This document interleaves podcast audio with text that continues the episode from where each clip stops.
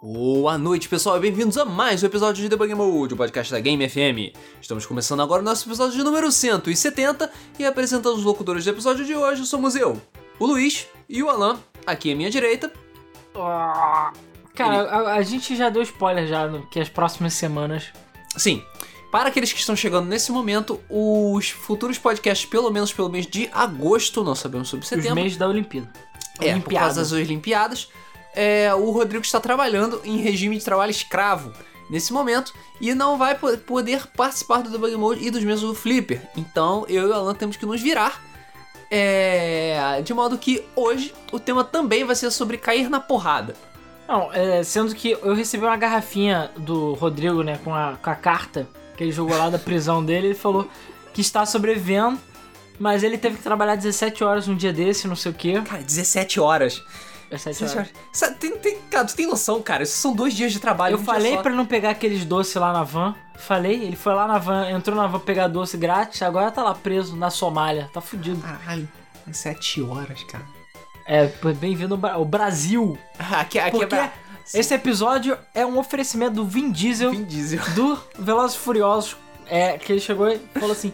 Ele tem o nome, na verdade. Não é Vin Diesel, é o. Cara, o O Vin, Toreto. é o Vin Diesel, É, cara. foda-se, é o Vin Diesel, né? É o Vin Diesel, não importa. Em todos os personagens que ele é, o Hedwig é o Vin Diesel. Sim. O Vin o Diesel. cara do Triplo X é o Vin Diesel. Aquele cara que é babá é o Vin Diesel também. Sim. Todos eles são Vin Diesel. É- Todos eles são Vin Diesel. Pois é, não importa. Que Até o um Vin. Diesel é o Vin Diesel. Mas enfim, o Vin Diesel, como o Vin Diesel falei, aqui é Brasil. Que é porra. Brasil. Então é uma homenagem ao Rodrigo se fuder, ao Brasil. E a gente se fuder, porque a gente é brasileiro e brasileiro se fode sempre. Se né? fode sempre. Não desiste nunca, se fode sempre. Exatamente. A gente vai falar um pouco sobre como é ser gamer no Brasil. Exatamente. É, ser gamer no Brasil é muito diferente de ser gamer em outros países, principalmente países de primeiro mundo, onde tudo é fácil, tudo é acessível e principalmente tudo é barato. É, aqui no Brasil tudo é difícil, tudo é uma merda pra achar. É, e tudo é caro. E olha que é porque a gente mora no Rio de Janeiro, beleza? Ou, sei lá, isso vale pra São Paulo também. Imagina o nego que mora lá no buraco onde o vento faz a curva, que não consegue porra nenhuma. Pois é, imagina que tu é- mora no Acre, entendeu? É complicado. Então, não só, não obstante você morar num lugar que é, teoricamente não existe pros outros 25 estados brasileiros, como também é foda de chegar as coisas Peraí, por lá. 25 é tudo isso mesmo? É, tudo isso mesmo. Não, é. Inclusive, a sua história do Acre, eu já vou começar já. É, é só uma relembrança. Pra quem já ouviu nossos, sei lá, Gustavo, TT e outras pessoas que já ouviram todos os nossos podcasts, Mais uma vez? vão ver algumas histórias semelhantes, mas. É, por exemplo, isso me lembrou de uma história que eu já não lembro mais qual podcast que eu contei. Na época do ICQ. É. Enfim, que a gente. que eu conheci, eu conheço muita gente de internet há mais tempo, sei lá, conheço o Luiz, minha mulher e outras pessoas. É, eu tenho amigos de internet de longa data. Essa pessoa eu acho que não era. Aliás, era meu amigo na época, mas hoje em dia eu não tenho mais contato, não lembro mais quem é que falou isso pra mim. Mas era uma pessoa que morava no Acre. É de verdade. E eu conheci pelo ICQ. au, au, E sim, tinha internet lá, sei lá Uau, como. De escada, né? Porque, É, enfim, Mas era na época do Dreamcast. E, enfim, é lá pros anos 2000 e alguma coisa.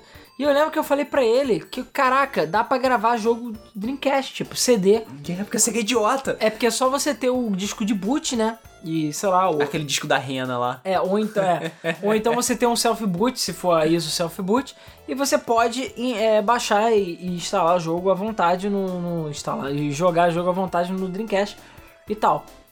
Aí o que acontece? Aí eu falei pra ele assim, bom, mas aí pra isso você precisa de, porque assim, só lembrando, o Dreamcast usa GD-ROM, né? Que tem 1 GB, é uma mídia própria. Então o pessoal dava aquela comprimida marota, tirava umas cutscenes ali, ou umas besteiras. Isso é claro, nos jogos grandes, porque tinha jogo que era menor que 1 GB. E aí dava pra botar no CD com disco de boot e o caralho. Então dá pra você gravar no CD. Só que o Dreamcast era super chato. E você tinha que usar o Disc Juggler e gravar em 1x. Se tu gravasse mais de 1x, o Dreamcast, não quero. Exatamente. Ele, ele virava a cara assim, não quero não ler. quero. Ah, não quero mais. Cara, era, Não quero ler. Mesmo gravando em um X, É difícil. é difícil, não funcionava. E isso não acontecia só com o Dreamcast, isso acontecia com o PlayStation também. Você ia naquele, naqueles camelôs lá, ah, vou comprar o jogo a 10 real. E viu um maluco gravava, sei lá, 45x. Grava mil triplo É, X. triplo X. Aquela merda não rodava nem por um caralho. Nem com reza brava, Cara, banho de queimava o arruda, HD do banho de leitor da arruda e não. sal grosso, entendeu? Nada fazia É. aquela merda rodar. Antes da gente falar disso, que tem uma história também sobre isso. É. Como é que é o nome? Eu falei com ele exatamente isso, explicando e tal, CD virgem, dá pra gravar ali. Peraí, existe CD virgem? Existe gravador de CD? Eu falei, existe. Tipo, tudo bem, na época era já tava começando a ficar mais comum. Porque eu lembro que meu pai comprou um gravador de CD e era exatamente o objetivo foi piratear a porra toda. E eu lembro que a gente, a primeira coisa que a gente foi foi na Video Game Center e começou a copiar Yo, tudo. ho, e uma garrafa de rum. Claro, porque os jogos custavam uma fortuna, mas enfim.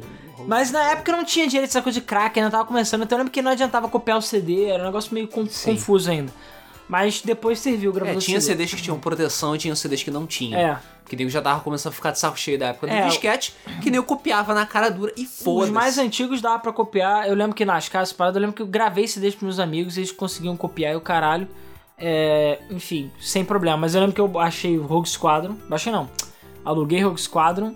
E sim, dá pra alugar jogo de Baixou. PC. Ah, Não tinha como, a- a- como alugar, é, baixar naquela época.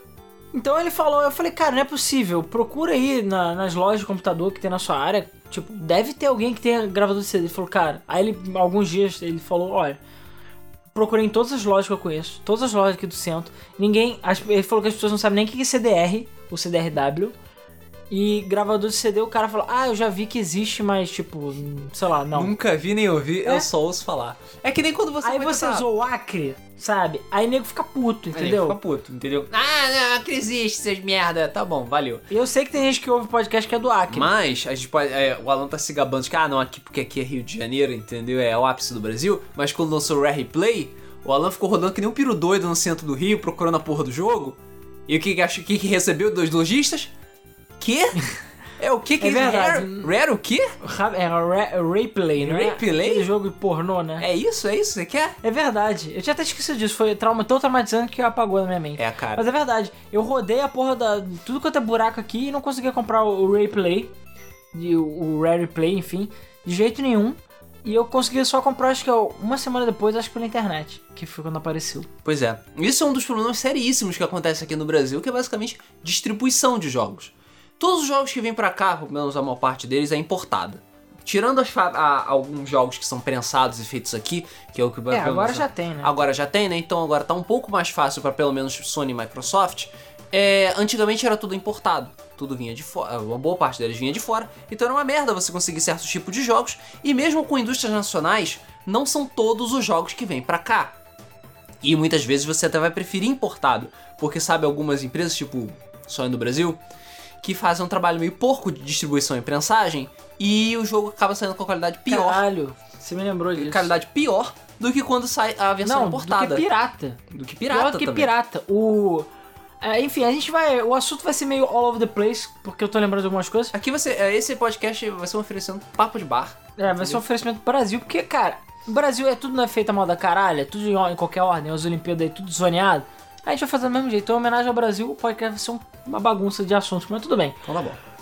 É, mas você me lembrou dessa história do, da pensagem brasileira. Pois é, é, isso me lembrou CD, antes de falar de jogo, vou falar de CD de música. Hum.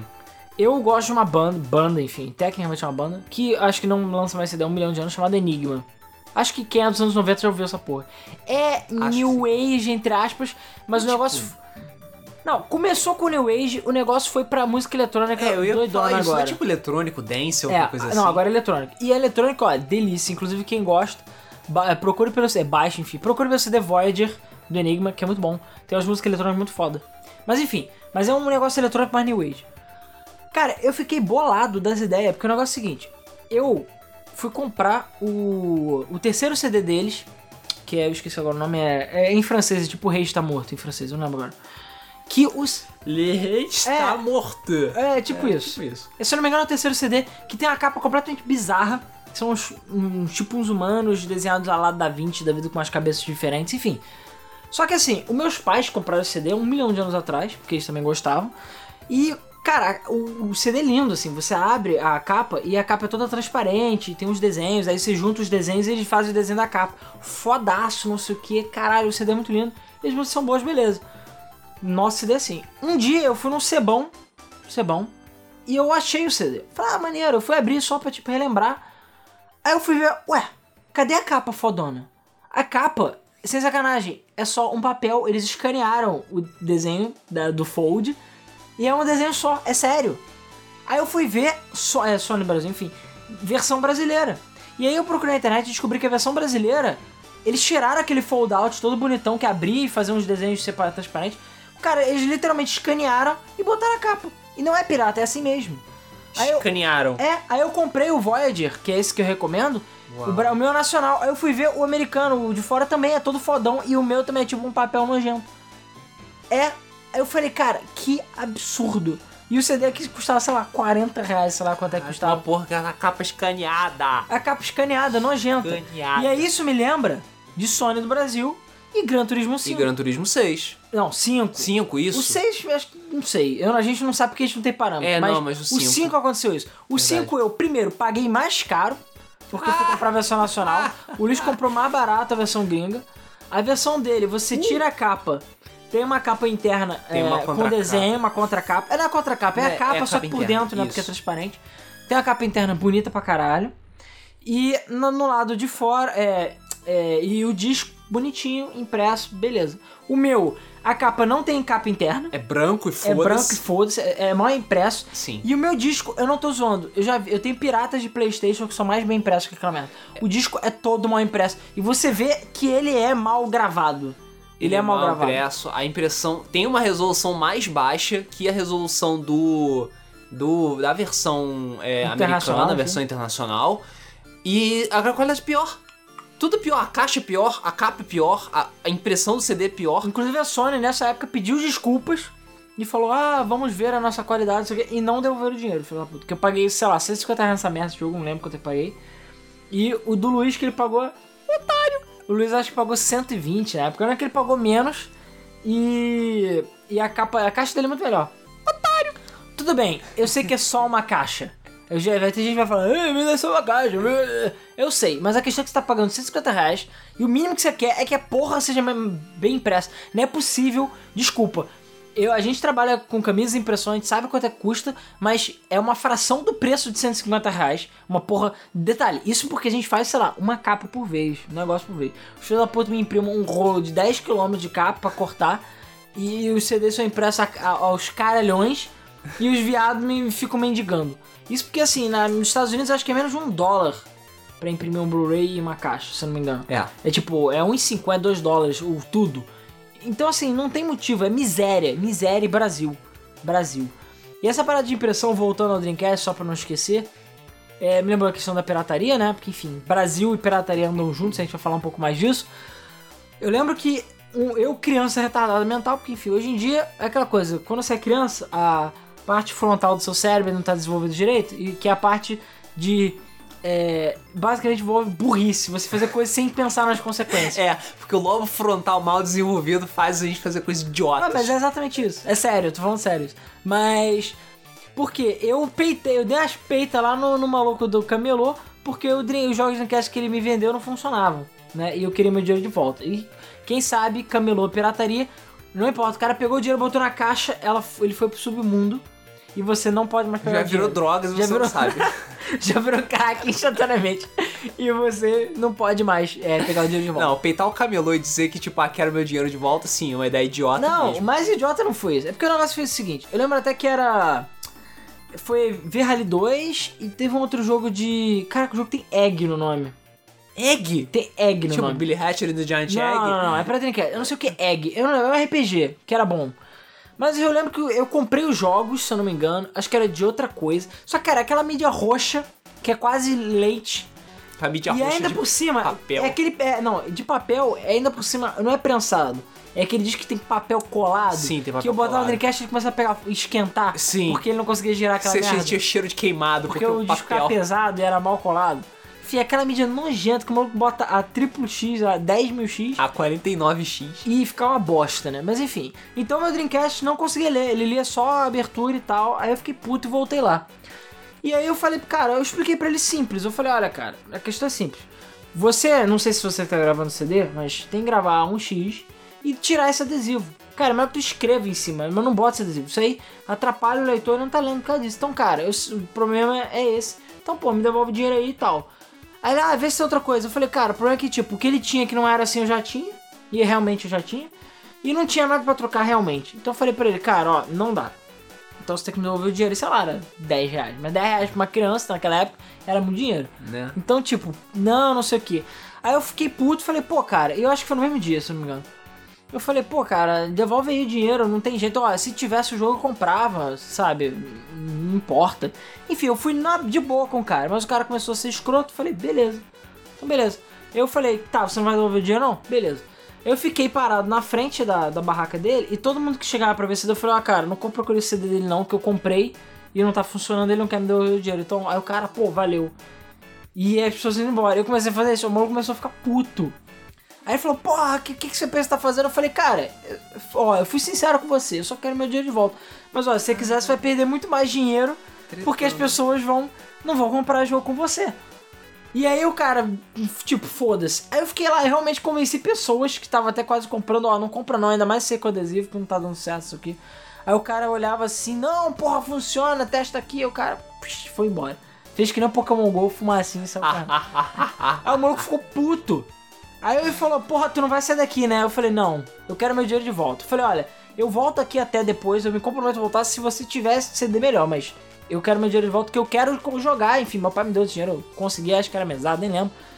Eu quero jogar e, porra, eu não consigo jogar. Hum. Aí no final das coisas eu consegui o dinheiro de volta. O maluco ficou puto. Cara, tu encheu tanto o saco É, filho da puta. E o cara falou, cara, toma. Em vez de dar bala, Não, e dinheiro aquela de coisa, o cara falou, não, que eu não tenho dinheiro aqui, tava uma caixa com um milhão Ah, de reais. claro, Você né? é um filho da puta querendo enganar criança filho da puta. Mas eu fui louco, enfim, eu podia levado uma porrada, alguma coisa. Podia ter levado porrada. Ou eu perdi no meu rim. Mas enfim, consegui meu jogo, cara. Uau, parabéns pros seus 10 reais. E tinha um cara que eu comprava. E, acredite se quiser, nenhum desses DVDs funciona mais no meu PlayStation 2. Nenhum. Porque o maluco também gravava 60 mil X, era de PlayStation 2. Mas ele vendia. Cara, na época do PlayStation 2, aqui no, no Rio, pelo menos, acho que o jogo tava custando uma base de 20 reais, se não me engano. 15 a 20 reais. Eu acho. Depende de, do, de quem você encontrar. Tinha nego que vendia 10. É, Tinha nego que te vendia 10, aí tinha jogo que tinha múltiplos CDs, aí nego vendia 10 por CD, sabe? Tipo, ah, um Final Fantasy, ele era 40 pô, reais. no PlayStation 2, cara, tinha jogo. No PS1 Não, tô falando tipo PlayStation coisa. 2. Mas na PS2, PS2, deixa eu ver. Ah, não, começou a 15, 20, mas depois ficando mais barato. É, eu não sei. Eu sei que nessa época era um cara. Era um cara, gente boa pra caralho. Ele ficava num buraco lá do Uruguai. Mas, cara, era um canto do canto. Era tipo, sei lá, o maluco mal tinha lugar pra sentar. Tinha uma caixinha de papelão. É, tipo isso. Só que assim, o que, que ele vendia pra ser barato? Ele só vendia o DVD. E ele fazia um mini adesivo, que sei lá, sei lá, do tamanho de 2 polegadas, meio polegar assim, que ele colava no disco só pra indicar qual era. Mas é isso, eram todos os discos que eram brancos, mídia roxa, com esse mini adesivinho. E ele vendia por 10 reais. E se levasse mais, já, tipo, se levasse 5, um saia de graça até. Porra. Tipo isso. Era, cara, eu tenho certeza É, que o maluco.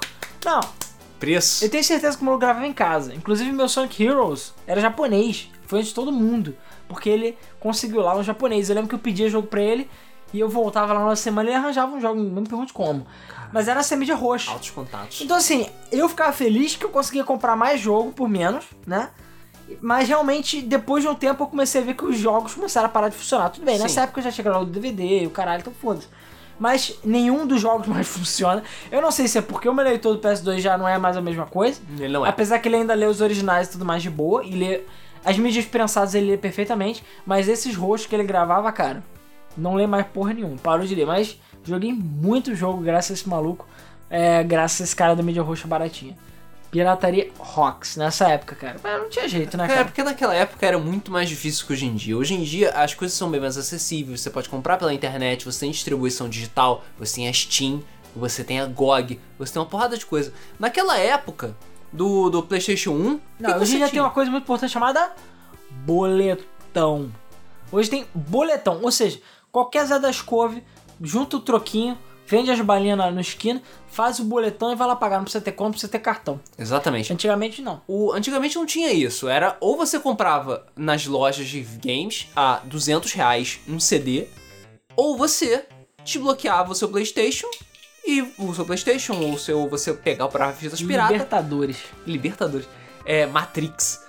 É, e você comprava o seu DVDzão, o seu CDzão piratão a 10 reais cada um. E o que mais tinha naquela época eram lojinhas, quiosquezinhos, vendendo CD. E tipo, que em shopping mesmo, na cara dura e Pô, o foda-se. Niterói Shopping, aqui do Rio, cara, o shopping era o shopping dos videogames, porque era tudo pirata. E era tudo pirata. Tirando, sei lá, uma Mega ou uma outra que vendia original, você achava original. Mas eu lembro que, assim, você achava um bando de jogo merda É, era depois tipo que, 200 reais. depois que a Mega Drive faliu, a Mega A Mega Drive, Hire. a Mega, depois que a Mega Hire fechou, que realmente aumentou o número de lojas com CDs pirata, CDs e cartuchos pirata. Principalmente PlayStation, era muita coisa, muito quiosquinho. Inclusive, se não me engano, eu co- eu comprei Mega Man X4 e o Go Forbidden Memories, tudo comprei num pacotão por tipo, sei lá, uns 5 jogos eu comprei por 30 e poucos reais. De Não, eu PS1, lembro que a barganha era o que há, cara. Comprar muitos jogos. Assim, você se sentia como uma criança dos Estados Unidos, né? Que você podia ir numa GameStop e gastar 20 dólares e sair com 5 jogos, sabe? Exatamente. Aqui no Brasil é a única forma. E era impraticável você comprar um jogo original. Tanto que, sei lá, eu acho que eu devo conhecer, sei lá, uma, duas pessoas que tem jogo original de PlayStation. É, eu tenho o que eu comprei hoje em dia, comprei no eBay, na época boa do eBay, paguei, sei lá, 10 dólares, entendeu? Ou, ou, às vezes você achava um perdido aí numa loja, mas normalmente era super caro e não, não rolava. Não. Então, assim, o. Ah, você falou da Mega High, caraca, me lembrei de. Ah, caraca, acabei de esquecer. Ah, do. O, o legal dos piratas lá do Uruguaiana também, que era engraçado, é você achar uns, não só uns piratas totalmente fake, como tu achar uns jogos completamente bizarros, né? Tirando aqueles Nintendinhos que vinham com Som. Mario e Somari e qualquer porra do gênero, né? Que enfim, aqui todo mundo já jogou uma porra dessa. Claro. Eu lembro que, até hoje eu lembro de quando é, na- tinha algumas barracas que testavam o jogo, né? Então eu lembro que eu. E Ainda, ainda bem que dava pra testar o jogo. Então eu lembro que o cara tá vendo Driver 2. E o caraca, Driver 2 ainda não saiu. Aí eu fui botar o disco, era Driver 1. Só que a caixa e tudo falava Era Driver, Driver 2. 2, sim. E era tipo, eu, e era tipo Driver com 2 do lado, tipo, foda-se. É, cara. E eu lembro uma vez que eu, eu vi Sonic 3D Blast pra. Não, era Sonic 3D, sei lá o que. Sonic Adventure pra PlayStation 2, um negócio assim. É isso, Sonic Adventure Deluxe pra PlayStation 2. Aí eu pedi pro cara botar, era um emulador com uma ROM. Sonic 3D Blast. É sério. É sério. Eu fiquei assim. Porra, os caras gastaram DVD pra botar uma ROM. Pelo menos botava tudo. Dar ruim 2 mega. Pelo menos botava tudo. Ainda o quê? Só que dizer Blast ainda, a merda. E era de tipo de Mega Drive. Eu Falei, É, cara, cara. imagina a criança comprar essa porra e se fuder. Mas enfim, aí a questão é, a pirataria existia aqui no Brasil porque, enfim, jogo era caro e quase impossível Cara, de achar. a pirataria existe desde o começo dos tempos dos games aqui no Brasil. Você tinha jogos piratas, você tinha consoles piratas. Mas vai dizer que o quê? Você tinha o Nintendinho? Você não tinha Nintendinho Não, cara, quando era criança. Não, não, primeiro que eu não tinha Nintendo no Brasil. E se tinha, você era uma criança rica, safada, qualquer que foi comprar lá nos Estados Exatamente. Unidos. Nego, tinha o quê? Tinha. As pessoas que tinham um pouquinho, tinham um pouquinho mais dinheiro, tinha o quê? Famiclones. Master System, entendeu? Que a porra era um original, Sega, Tectoy, jogava Alex Mesmo Kidd. assim, os jogos não eram tão caros, tipo Na- 30 reais. É, não era tão caros. Mas quem tinha menos dinheiro ainda, jogava Dynavision, Turbo Turbo, Game. Game, é, sei lá, Beat System, Phantom. Phantom, isso, Beat System Phantom é System. MSX, Não, né? Beat Tudo System é mais, é mais pra elite mesmo.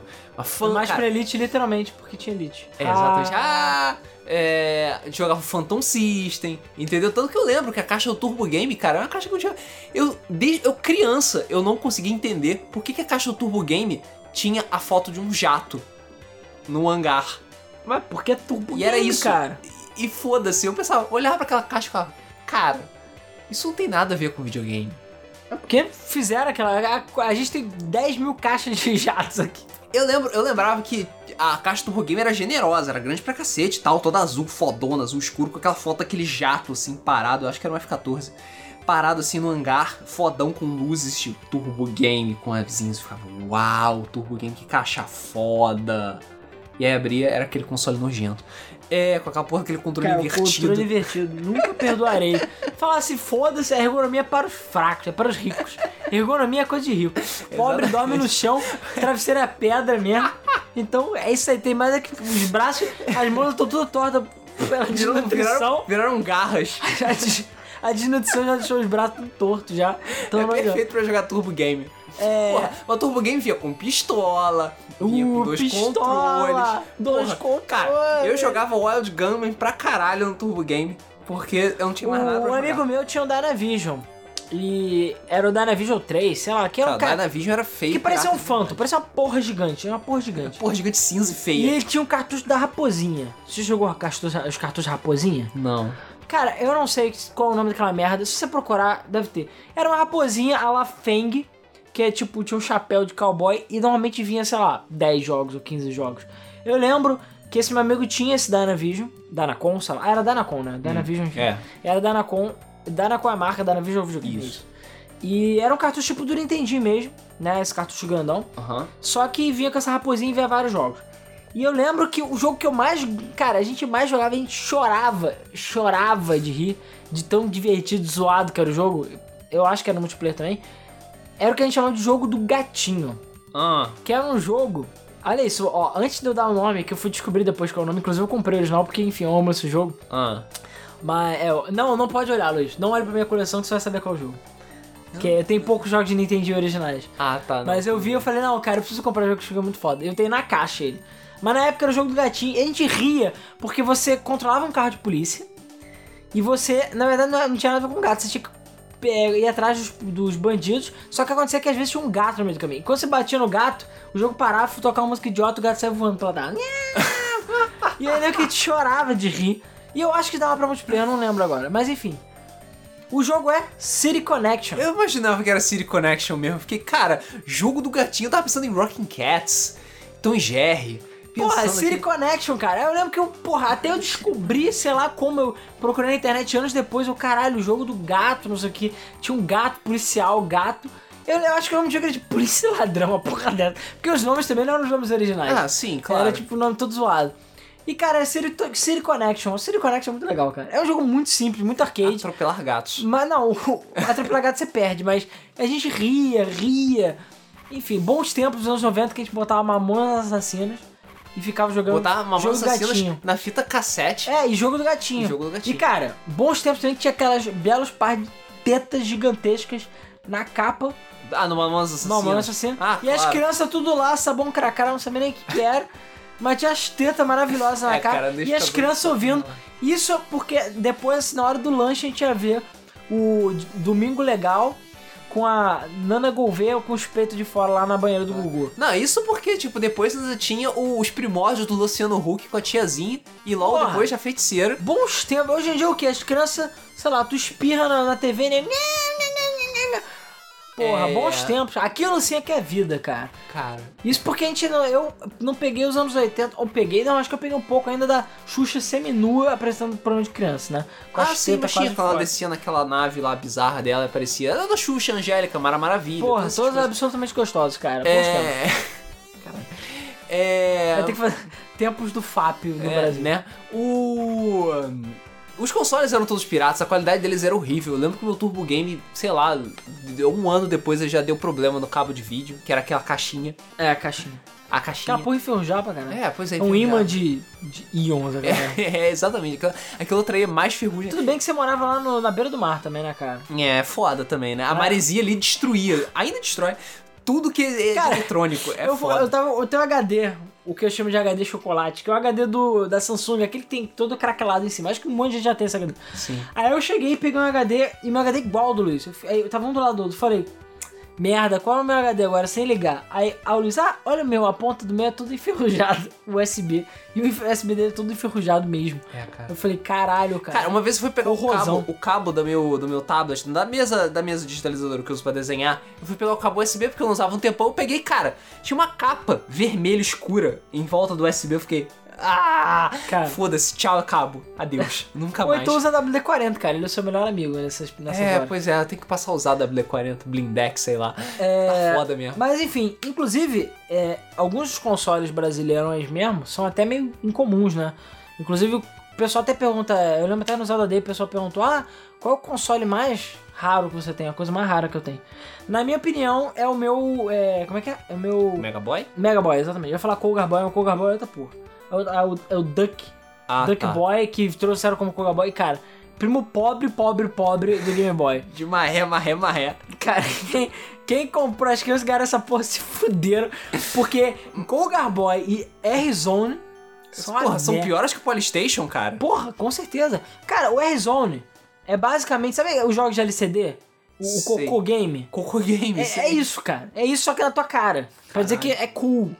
E é horrível. E o Cougar Boy é uma bosta também, é um lixo. Que lá fora chama Duck. Cara, o D-pad são quatro botões separados de movimento. Ah. É, exatamente. Ah. Você tem que clicar, cara, horrível. Os jogos são horríveis. Mas enfim, é, eu tenho esse Mega Boy que é basicamente um Atari sem fio de TV. Um negócio meio doido. Você só sintoniza ele no canal 13 ou 14, se eu não me engano.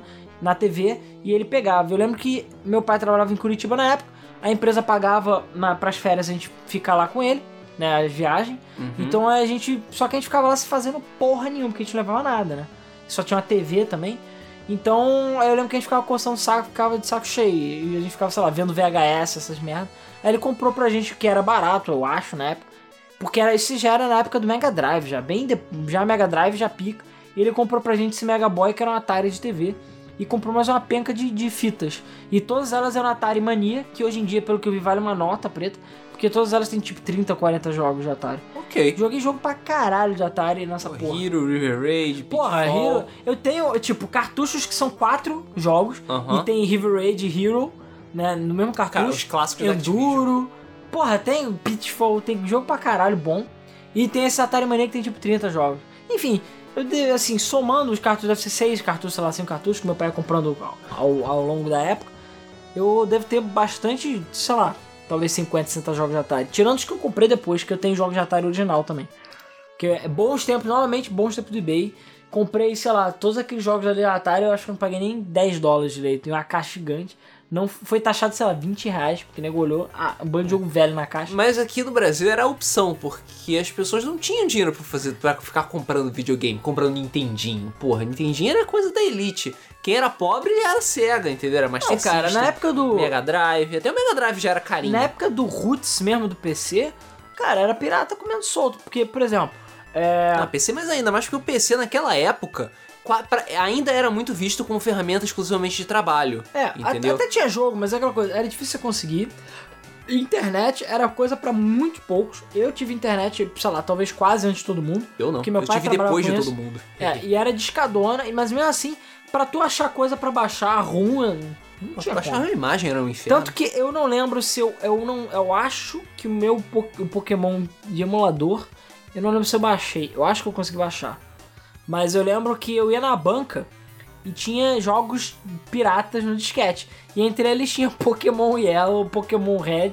No disquete você pagava, sei lá, 5 reais. PC. E vinha com o emulador eu rum. Pois é, no disquete. PC era essa a solução. Ou você comprava emuladores em banca de jornal, esses lugares mais escusos, ou você vivia basicamente de revista de CD. CD Expert, Big Mac. É, eu ia falar da FCD já já, porque a FCD, eu- calma, é original, mas isso é antes. É, sim. Porque nessa época não existia isso.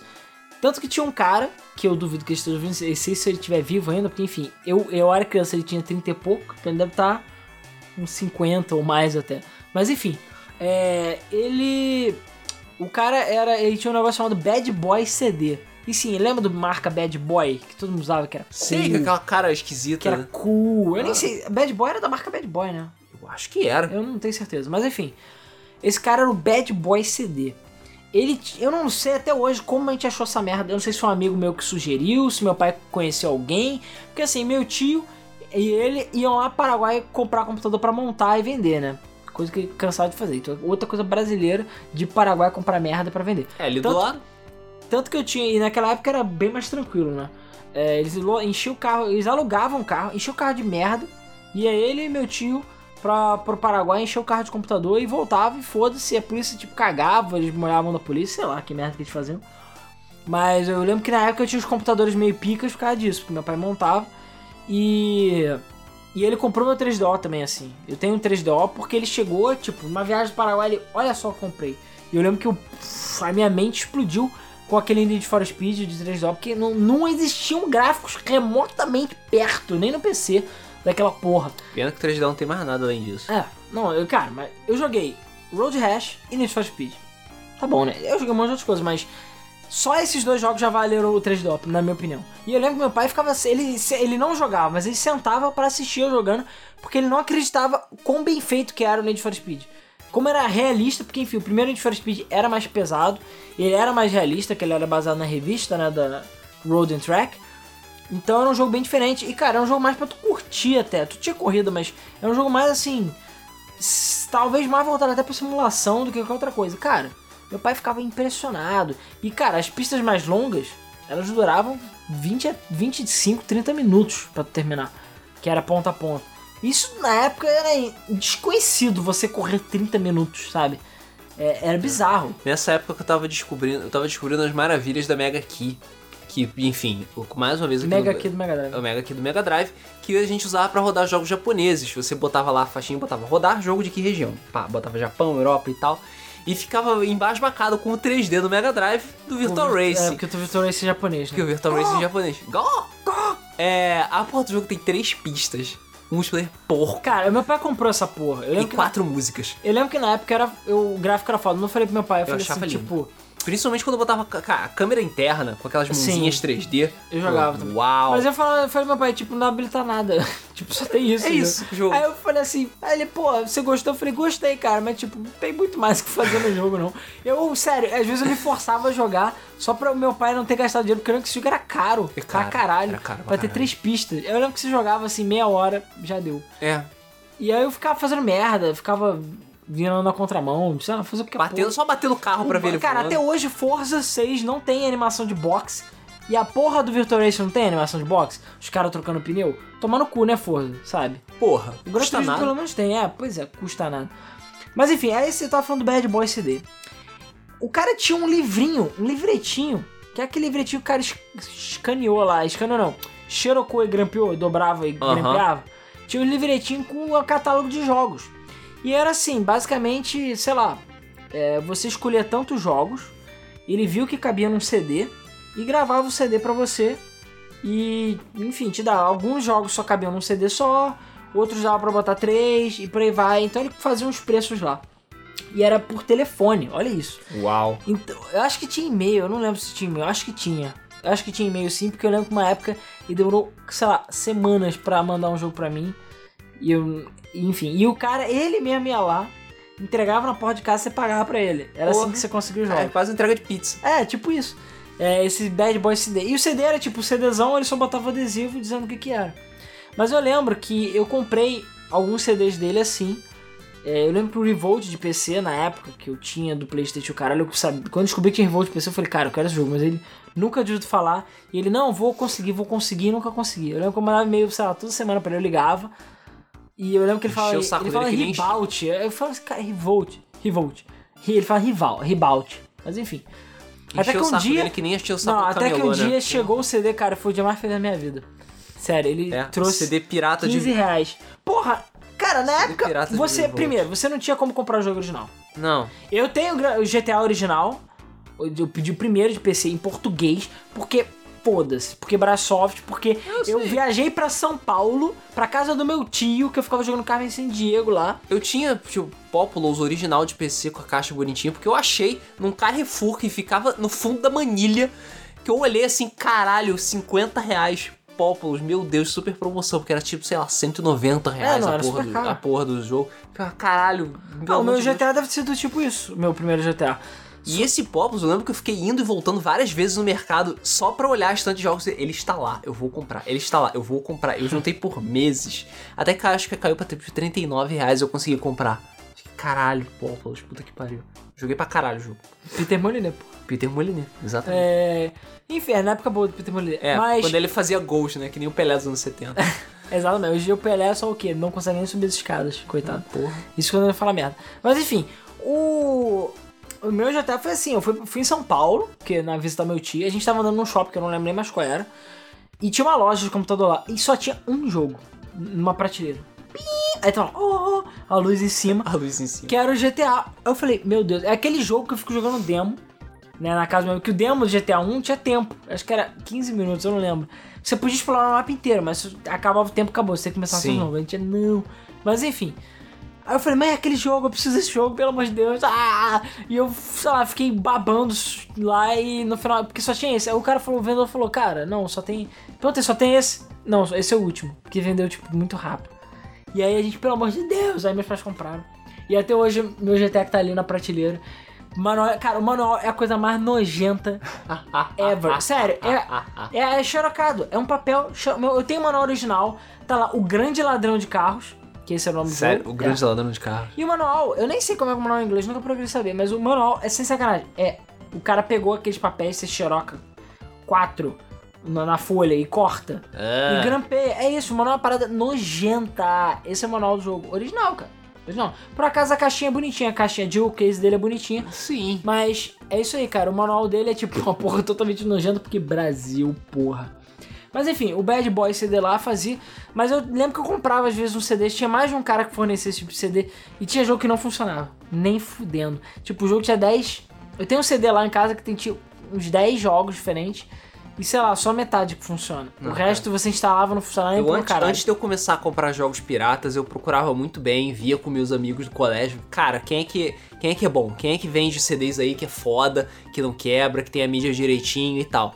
Não, pô, tu vai naquele maluco ali que fica ali naquela esquina, aí tu fala lá com ele, desenrola com ele, fala que tu é amigo de não sei quem, que ele vai e te arranja uns CDs maneiros pra você. Muito Brasil, cara. E se tu perguntar, tipo, dependendo lá, se tu perguntar comprar uns jogos lá, tu pede uns jogos extras lá te faz uma encomenda, cobra mais caro que ele arranja os jogos obscuros lá. E realmente, tinha umas coisas. Porque assim, se chegava no camelô, ele vendia só a farofa de sempre, né? Ou era futebol, ou era um jogo de corrida, um jogo, jogo de tiro, essas coisas. Não, não tinha, sei lá, um, um maluco que vendia RPGs exclusivamente. Não, não existia esse tipo de coisa. Ou que vendia uma coisa mais obscura, uma coisa mais japonesa. Você tinha que ir lá pedir pro cara, pô, tu faz esse jogo pra mim e tal. Aí ele olha assim, pô, não, sei lá, eu faço. Pô, me dá, dá uns 15 reais aí, que eu faço, tu- que aí tu vai fazer a encomenda, ele te entregava. De boa. E não era aquela mídia roxa nojenta, não, era um CD mais bonitinho. Não era tão. Não era tipo prensado pica da galacta. Enfim. Era uma. Tipo, era, sei lá, não era multilaser, era gold chip. Não sei se gold chip é um pouquinho melhor. Não. Mas Cara, enfim, não, era um pouquinho não, melhor. não, Luiz, Luiz, vamos, vamos falar uma coisa. O cara que é aquele roots mesmo, o CD não tem marca, beleza? e sim, eu já peguei CD sem marca. Sim, eu já peguei. CD de tipo 10 centavos, eu não lembro mais. É. CD, marca, não tem marca. Tem. O quê? Como assim não tem marca? Não tem marca. Tipo, o negócio brotou. É uma mídia, é um disco. Acabou. É, tipo, alguém fez. Ninguém sabe quem fez. Eu Escravos chineses fizeram. Cara, e esse CD são os piores. Porque você grava e não grava. E, tipo, é nem um CD, aquela porra é, sei lá, papel. Ele vai, entra e vai pro buraco negro. É um papel pintado de cinza, aquela merda. O laser passa direto, assim. Cara, só diz que é gravou. tenso, assim. Não, é tenso. Mas eu sempre procurava pelo menos ver uma marca, assim. Eu lembro que tinha umas marcas de CD que eram melhores do que as outras. Pra Sim. gravação. Não, o negócio de pirata que é engraçado, porque é o seguinte, o meu tio, como eu falei, ele ia com meu pai lá pro Paraguai, ele comprava uns. é, eu- quando ele me deu o Sega Saturno, os jogos de Saturno que vieram, sei lá, ele tem dois jogos originais. O Daytona USA. Ah não, três. Virtua Fighter, o Daytona USA Championship Edition e Sonic Jam. Por acaso um jogo bem raro. Apesar que o jogo está absolutamente arranhado. O maluco, sei lá, eu tenho certeza que ele jogou de hockey com essa merda desse disco. Assim, funciona. Da última vez que eu testei funcionava. A, a música da Labridge ficava pulando, mas tirando isso funcionava. É, enfim. Ficava. tan eu. Não! Eu tirava o som. Mas enfim. É, cara, ele tem uns CDs piratas.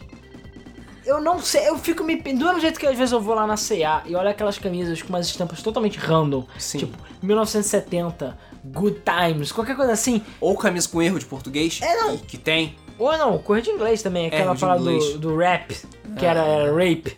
O cara botou era ra- camisa de rap e botou rape. Botou rape. Enfim. Parabéns. Mas, cara, o meu tio, eu, sério, eu tenho, tenho que mo- mostrar pro Luiz um dia desse, mostrar os CDs. Cara, os CDs que, eu- primeiro, eu sem sacanagem, teve um dia que eu falei, não dá. As caixas tinham capas de coisas que eu nem imagino o que que eram. Os CDs, eles tinham o prensado, coisas que eu nem imagino o que que eram, e dentro tinha um jogo de Saturno. Então, é sério, eu lembro que eu pedi pro meu pai, pai, compra um- aquelas etiquetas coláveis, né? Da Pimaco, sei lá que merda. e eu pegava a caneta, sério, eu tirei um dia pra todos, sei lá, 30 jogos, sei lá quantos que vinha era. Botava, Botava, via o que, que era, anotava. E tem jogo que até hoje eu não sei o que, que é. Inclusive tem caixas que eu falava assim, cara, eu queria muito o jogo da caixa. Porque tinha uma caixa que depois, hoje em dia eu descobri, que era em japonês, eu descobri que era Tokyo Extreme Racer. Ah, Era show, Gilberto, não sei o quê. Falei, cara, eu quero muito esse jogo. Mas tipo, porque parecia um jogo de corrida muito foda, só que eu não sabia qual era o jogo. E não era o jogo que tinha na caixa. E tinha. Eu tenho um jogo de kart que só funcionou uma vez. Eu só joguei uma vez o jogo de kart. Eu gostei pra caralho quando eu botei na segunda. Nunca mais, leu. Nunca mais. O jogo é prensado, beleza? Não está arranhado. O jogo só leu uma vez. é, tem, tipo, é que nem o demo do 3DS, sabe? Tem número Não de é, é- usos. não é ilusão, beleza? Eu anotei kart e eu lembro do jogo. Eu acho que. Eu não sei se era o Schumacher Kart ou se era um outro jogo de kart mais realista. Eu acho o jogo super foda pra Saturno. Eu anotei, beleza, e nunca mais o jogo rodou, foi só naquele dia. Eu fiquei jogando e nunca mais rodou. Então eu tenho, meus jogos de Saturno, você vai ver que as caixas são todas nada a ver.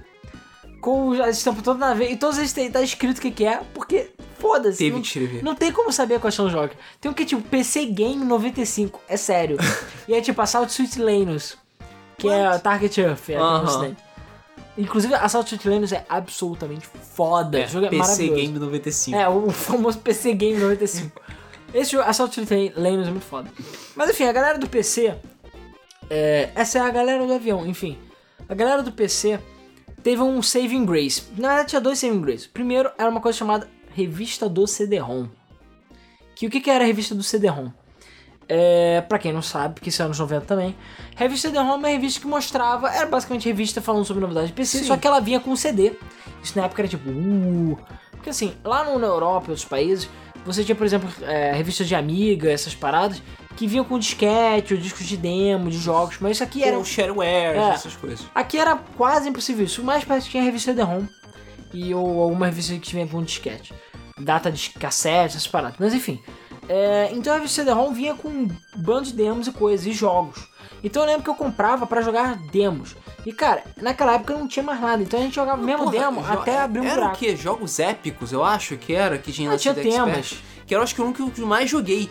Que era um, um CD preto, assim, com vários jogos medievais. E tinha Age of Empires no meio. E caralho, eu, eu abri um buraco Não, na primeiro porra que eu amava as animações. Sim. Que era, que era super legal você apertar tudo. e- É, tudo, tudo em uh, animações CD.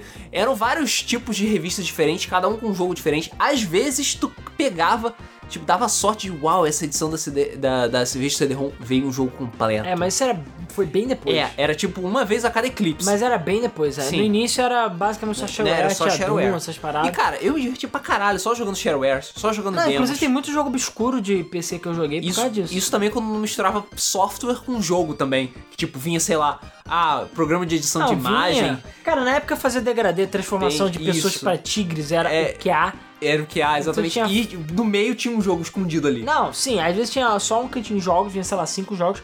Mas eu jogava ah, durante o mês inteiro só aqueles cinco Tinha, jogos. tinha, tinha um CD que tinha Prince of Persia 1, Prince of Persia 2 e 550 cliparts. Sim, sim. Era tipo. Cliparts era parada. cliparts, cara. Eu tinha CD tipo 30 mil cliparts, caralho. Todas as minhas apresentações de PowerPoint da escola tinham esses cliparts. Claro, cara. porque cliparts era um negócio, era, era o cliparts era foda, cara. Mas enfim, aí o que acontece? E tanto que, olha isso, olha o meu nível de insanidade. É, eu comprei muitas revistas CD-ROM e eu lembro que as antigas, meu pai pedia até na banca, às vezes sobrava e tal, ele era amigo do cara da banca e conseguia comprar. Mas depois que a gente descobriu que, assim como um álbum de figurinha dava pra você ligar pra lá e pedir, eu não tô zoando, eu pedi de aniversário, um aniversário meu, é sério, todas as revistas CD-ROM que faltavam pra minha coleção. Então eu tenho todas as revistas CD-ROM até hoje, tá ali os fichários, eu, tenho- eu comprei, o meu pai comprou fichários pra mim, ele não cobrou, sei lá, do aniversário. Aham. Que é fichários oficiais da revista CD-ROM, é Tinha sério. fichários Sim, editora pra guardar Europa. os CDs. Não, gu- guardar as revistas e os CDs. É Ah, sério, porra. eu tenho. Tá aqui, é, é, é true. Eu tenho três fichários recheados de revista. E tinha CD-ROM Today também. E essas revistas eu pedi pro meu pai, eu falei, pai, eu quero de aniversário completar essa revista. Porque, sei lá, faltava 5, a 12, não sei o quê. Então ele gastou, sei lá, 30, 50 reais, comprando todas as edições que faltavam, chegou num caixão, caraca. É muito jogo pra jogar, muito demo. e eu ficava jogando que nem um louco, cara. Os demos, joguei. Não, eu jogava os demos Muito antes Full. Throttle, GTA e, e outros jogos. Então tem um jogo é, tipo Pod, essas merdas, muito antes das versões Porra, originais. pode, era muito legal. Eu joguei pra caralho. E Pod do Ubisoft, isso que é mais bizarro. Exatamente. Eu joguei pra caralho esses jogos. Mas aí veio o que derrubou pra mim, eu nunca mais. Eu parei de comprar revista CD-ROM exatamente por isso. Que foi a Big Max. E depois a CD Expert. Uhum. Que a Big Max, pra quem não conhecia, ela começou a trazer jogos completos. E era Exato. 15 reais a revista. Exatamente. Tudo bem, 15 reais na época. Talvez seria equivalente a uns 40 reais, talvez 50 Ah, não é tanto assim, não. Não Cara, tanto assim, era, não. porque um jogo completo, um jogo na caixa, era 50, 60 reais. E um jogo na revista era 15. Então assim, eu lembro que ele custava um, um terço de um jogo full. Né? E, pô, dava pra você pedir, dava pra você barganhar pra fazer isso. Não, mãe, compra essa revista aqui, não sei o que, ela Era vem uma vez jogo. por mês, então Era uma vez por dava mês. pra comprar uma vez Exatamente. por mês. Tipo, ah, aí ela fala, ah, não, porque o jogo é caro. Mas isso aqui é 15 reais. Aí ela, hum, 15 reais? Ah, ok. Não, eu lembro Mega Race, esse aqui vem com dois CDs. Com dois CDs. Caralho, dois CDs não, tu tem que É, comprar. tinha algumas revistas que eram mais caras porque vinham com dois CDs, inclusive. Ou revistas que vinham com o jogo completo e alguns outros demos. É, exatamente. Às vezes vem um jogo com, com demo. E, cara, eu lembro até hoje tinha uma tabacaria no shopping perto de casa. E eu lembro que eu vi aquela revista e eu falei, pelo amor de Deus, pai, tem que comprar, porque vem com um jogo completo. Cara, jogo completo. Aí fudeu. Original, e aí, cara, tá? acabou. Era o jogo original completo a preços acessíveis. Porra, graças a isso eu joguei MDK, Mega Race, Myth the Fallen Lords. é, cara, Blood, Blood também. Cara, tem muitos, muitos, muitos jogos de PC que eu joguei. Mega Race 1, Mega Race 2, graças a essas revistas. E. E peraí, você falou do Myth, você falou do Blood. Cara, eu lembrei Blood, de outra coisa. MDK, Mega Race. Ah, MDK. Depois, depois de um tempo, começou a aparecer em jornal. Exatamente, tinha a coleção da Folha e tinha a coleção Que eu do tenho a Globo. coleção completa da E Folha. tinha a coleção do Globo também, que eu tive a Cara, coleção desculpa, completa. a coleção da Folha é uma merda. Tirando MDK, Que tinha na coleção do Globo também. é. Hum, eu acho que só. Tinha, sei lá, Cyber Gladiators. É, cara. E, sei lá, Might and Magic. Não, o, o, a coleção da Globo tinha MDK, que era, eram os destaques. Era MDK, Pod, que era foda pra caralho. Eu pode, eu pode, eu lembro que eu comprei Pod Gold. Uma Pod Gold, acho que eu não, é, veio nisso ou veio numa caixa, não lembro. Não, agora. Pod É Gold porque às vezes você também, sei lá, no extra e tava na promoção. É, pois é. O. Tinha. Tomb, tinha Tomb Raider? Eu tenho quase certeza que tinha Tomb Raider no meio. Tinha Hunter x Hunter, de que era foda pra caralho. Tinha um que era Speedboat Attack. É, então, esse é o da Globo. É, o então, da eu tenho da Folha aqui. Waterworld, cara, eu nem lembrava que tinha. Caralho, o Waterworld é muito ruim. Ah, é muito ruim. Esse Hunter Hunter x Hunter é foda. Hunter x Hunter Foda? é maneiro pra caralho. Não lembro. Eu joguei pra caralho com meu irmão. Meu Quake 2 original, peraí. Ah, é, é Porra, Creature Crunch é foda, cara. Comanche 3. Caralho, Cyber Gladiator, esse jogo. Não, uma Nossa sensacional senhora. troca de Nossa golpe. senhora. Esse, jogo é horrível. Esse jogo é muito ruim. Esse jogo é muito ruim de Esse é verdade. Muito ruim. Cyber Eu joguei uma vez. Eu joguei uma mais. vez e me arrependi. É. Tentei vender por anos esse jogo, beleza? Anos no Mercado Livre, não consegui vender. Cyber Gladiator sucks. Na verdade, a coleção da Folha e da Globo são muito parecidas. Mas a da Globo era mais bonitinha, o aí CD, pelo tem. menos. É. Peraí, eu tenho que pegar aqui que senão o microfone vai ficar ao contrário. Mas vai falando aí. Tá. É. Tinha esse É, jogo. MDK. MDK, tinha. Cara, Comanche 3 eu jogava muito. Ainda mais porque eu lembro que eu ganhei. Eu acho que me deram de presente um, con- um controle, um manche que vinha. Cara, Comanche 3 tinha gráficos absurdos. Tinha? Pô, Ó, foda pra 3D caralho. Ultra Pinball, 3D da primeira Creep Knight. Eu tinha o original original, mas esse é o Creep Knight, que é o 2. É. Esse Easy. Snow Good. Cara, Snow Good é muito ruim. Snow- É uma plataforma escroto pra caralho. Speedboat Attack. Speedboat Attack é É maneiro. uma bosta. É maneiro, é Eu maneiro. lembro que eu queria jogar Hydro Thunder. Aí veio essa merda aqui. Qual que era? Derrete. Eu não conheci Hydro Thunder, beleza? Rising Lands, foi outra merda. Cara, jogo. Rising Land, eu gostava de Rising Land. E esse jogo é foda. International Rally Championship. Esse jogo é muito bom, beleza? International Rally Championship é muito bom, vai se fuder. O legal do Rising Lands é que ele era em português. E cara, olha isso aqui. Configurações mínimas, Pentium 90, drive de CD-ROM de dupla velocidade, placa de som compatível com Sound Blaster, SVGA e 16 MB de RAM. Cara, tinha também o, aquela. o- as caixinhas finas, que eu não lembro agora. Eu tenho a caixa aqui do Worms e outras coisas que eu comprei. Worms, é, Rogue Squadron 3D, o meu Roller Coaster Tycoon, foi tudo nessas caixas fininhas que são mais baratas. Uhum. Porque, cara, ou era assim ou não tinha jogo. Não Né? tinha jogo. Ou não tinha jogo. Era pobreza foda. Mas, cara, isso aí era no. no enfim, naquela época, né? Porque, enfim, era complicado nos anos 90 você ser.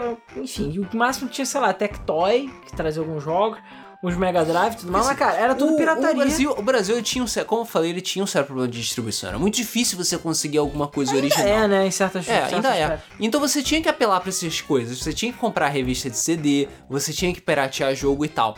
Se- é, ser game no Brasil antigamente era uma vida de poucos recursos, sabe? Se você queria aproveitar muitos jogos, ia no arcade jogar, É, sabe? cara, mas tinha uma vantagem. Sabe qual era a vantagem? Hum. Que você se importava com os jogos. Cada jogo era uma conquista. É. Isso foi uma coisa. Eu. Aquela coisa, eu atualmente sou contra a pirataria. Eu acho que hoje em dia não tem por que usar a pirataria. Não tem desculpa. Não tem mais. Primeiro que os jogos estão com preços mais acessíveis. É, você tem digital e tudo Tem mais. jogo free to play pra caralho. Não, hoje em dia você tem Steam, você tem como acessar os jogos é, digital, tem várias coisas. Tem boletão. Boletão. Então assim, hoje em dia não tem mais por que ser pirata, mas Antigamente não tinha como. E eu lembro até hoje Tem do, Pokémon. mo- do, do momento que eu falei, cara, não vale a pena pirata. E eu falei, foi, o- foi o momento que parei de comprar pirata.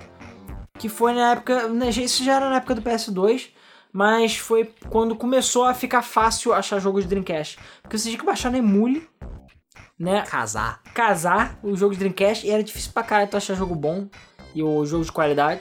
E nem sempre com a gravação. É aquela coisa, CD era caro, gravação era cara. Então, assim, cada CD que você jogava fora, tipo, você Não, chorava. cara, você chorava, pô, você, exatamente. Tipo, porra, gravou errado, perdeu o CD. Você, caralho. você, caralho, cara, merda." vou ter que gastar mais 5 reais, sei lá. É 5 reais pra comprar um CD. Cara, um Enfim, CD era 5 é. reais. É, então às vezes era mais fácil, sei lá, comprar na rua, mas era mais barato. É, mas uma vez eu abri o meu. Eu tinha um porta CD cheio de jogos de Dreamcast. E eu comecei a ver que eu tinha vários jogos que eu joguei uma vez ou não joguei nenhuma vez, pirata. Aí eu falei assim, cara, é. Cheguei num ponto que, tipo, não dá, sabe? Não, não, não vale mais a pena pirataria. tinha tanto jogo, você olhava assim, Porque ah, antes, nos meus originais, era assim, saía um jogo, cara, eu abraçava o jogo, jogava ele até abrir um buraco, porque era o único que eu tinha. Porque era, era assim, cara, um jogo por aniversário, era um piratinha às vezes, mas mesmo aquele piratinha era um piratinha sofrido.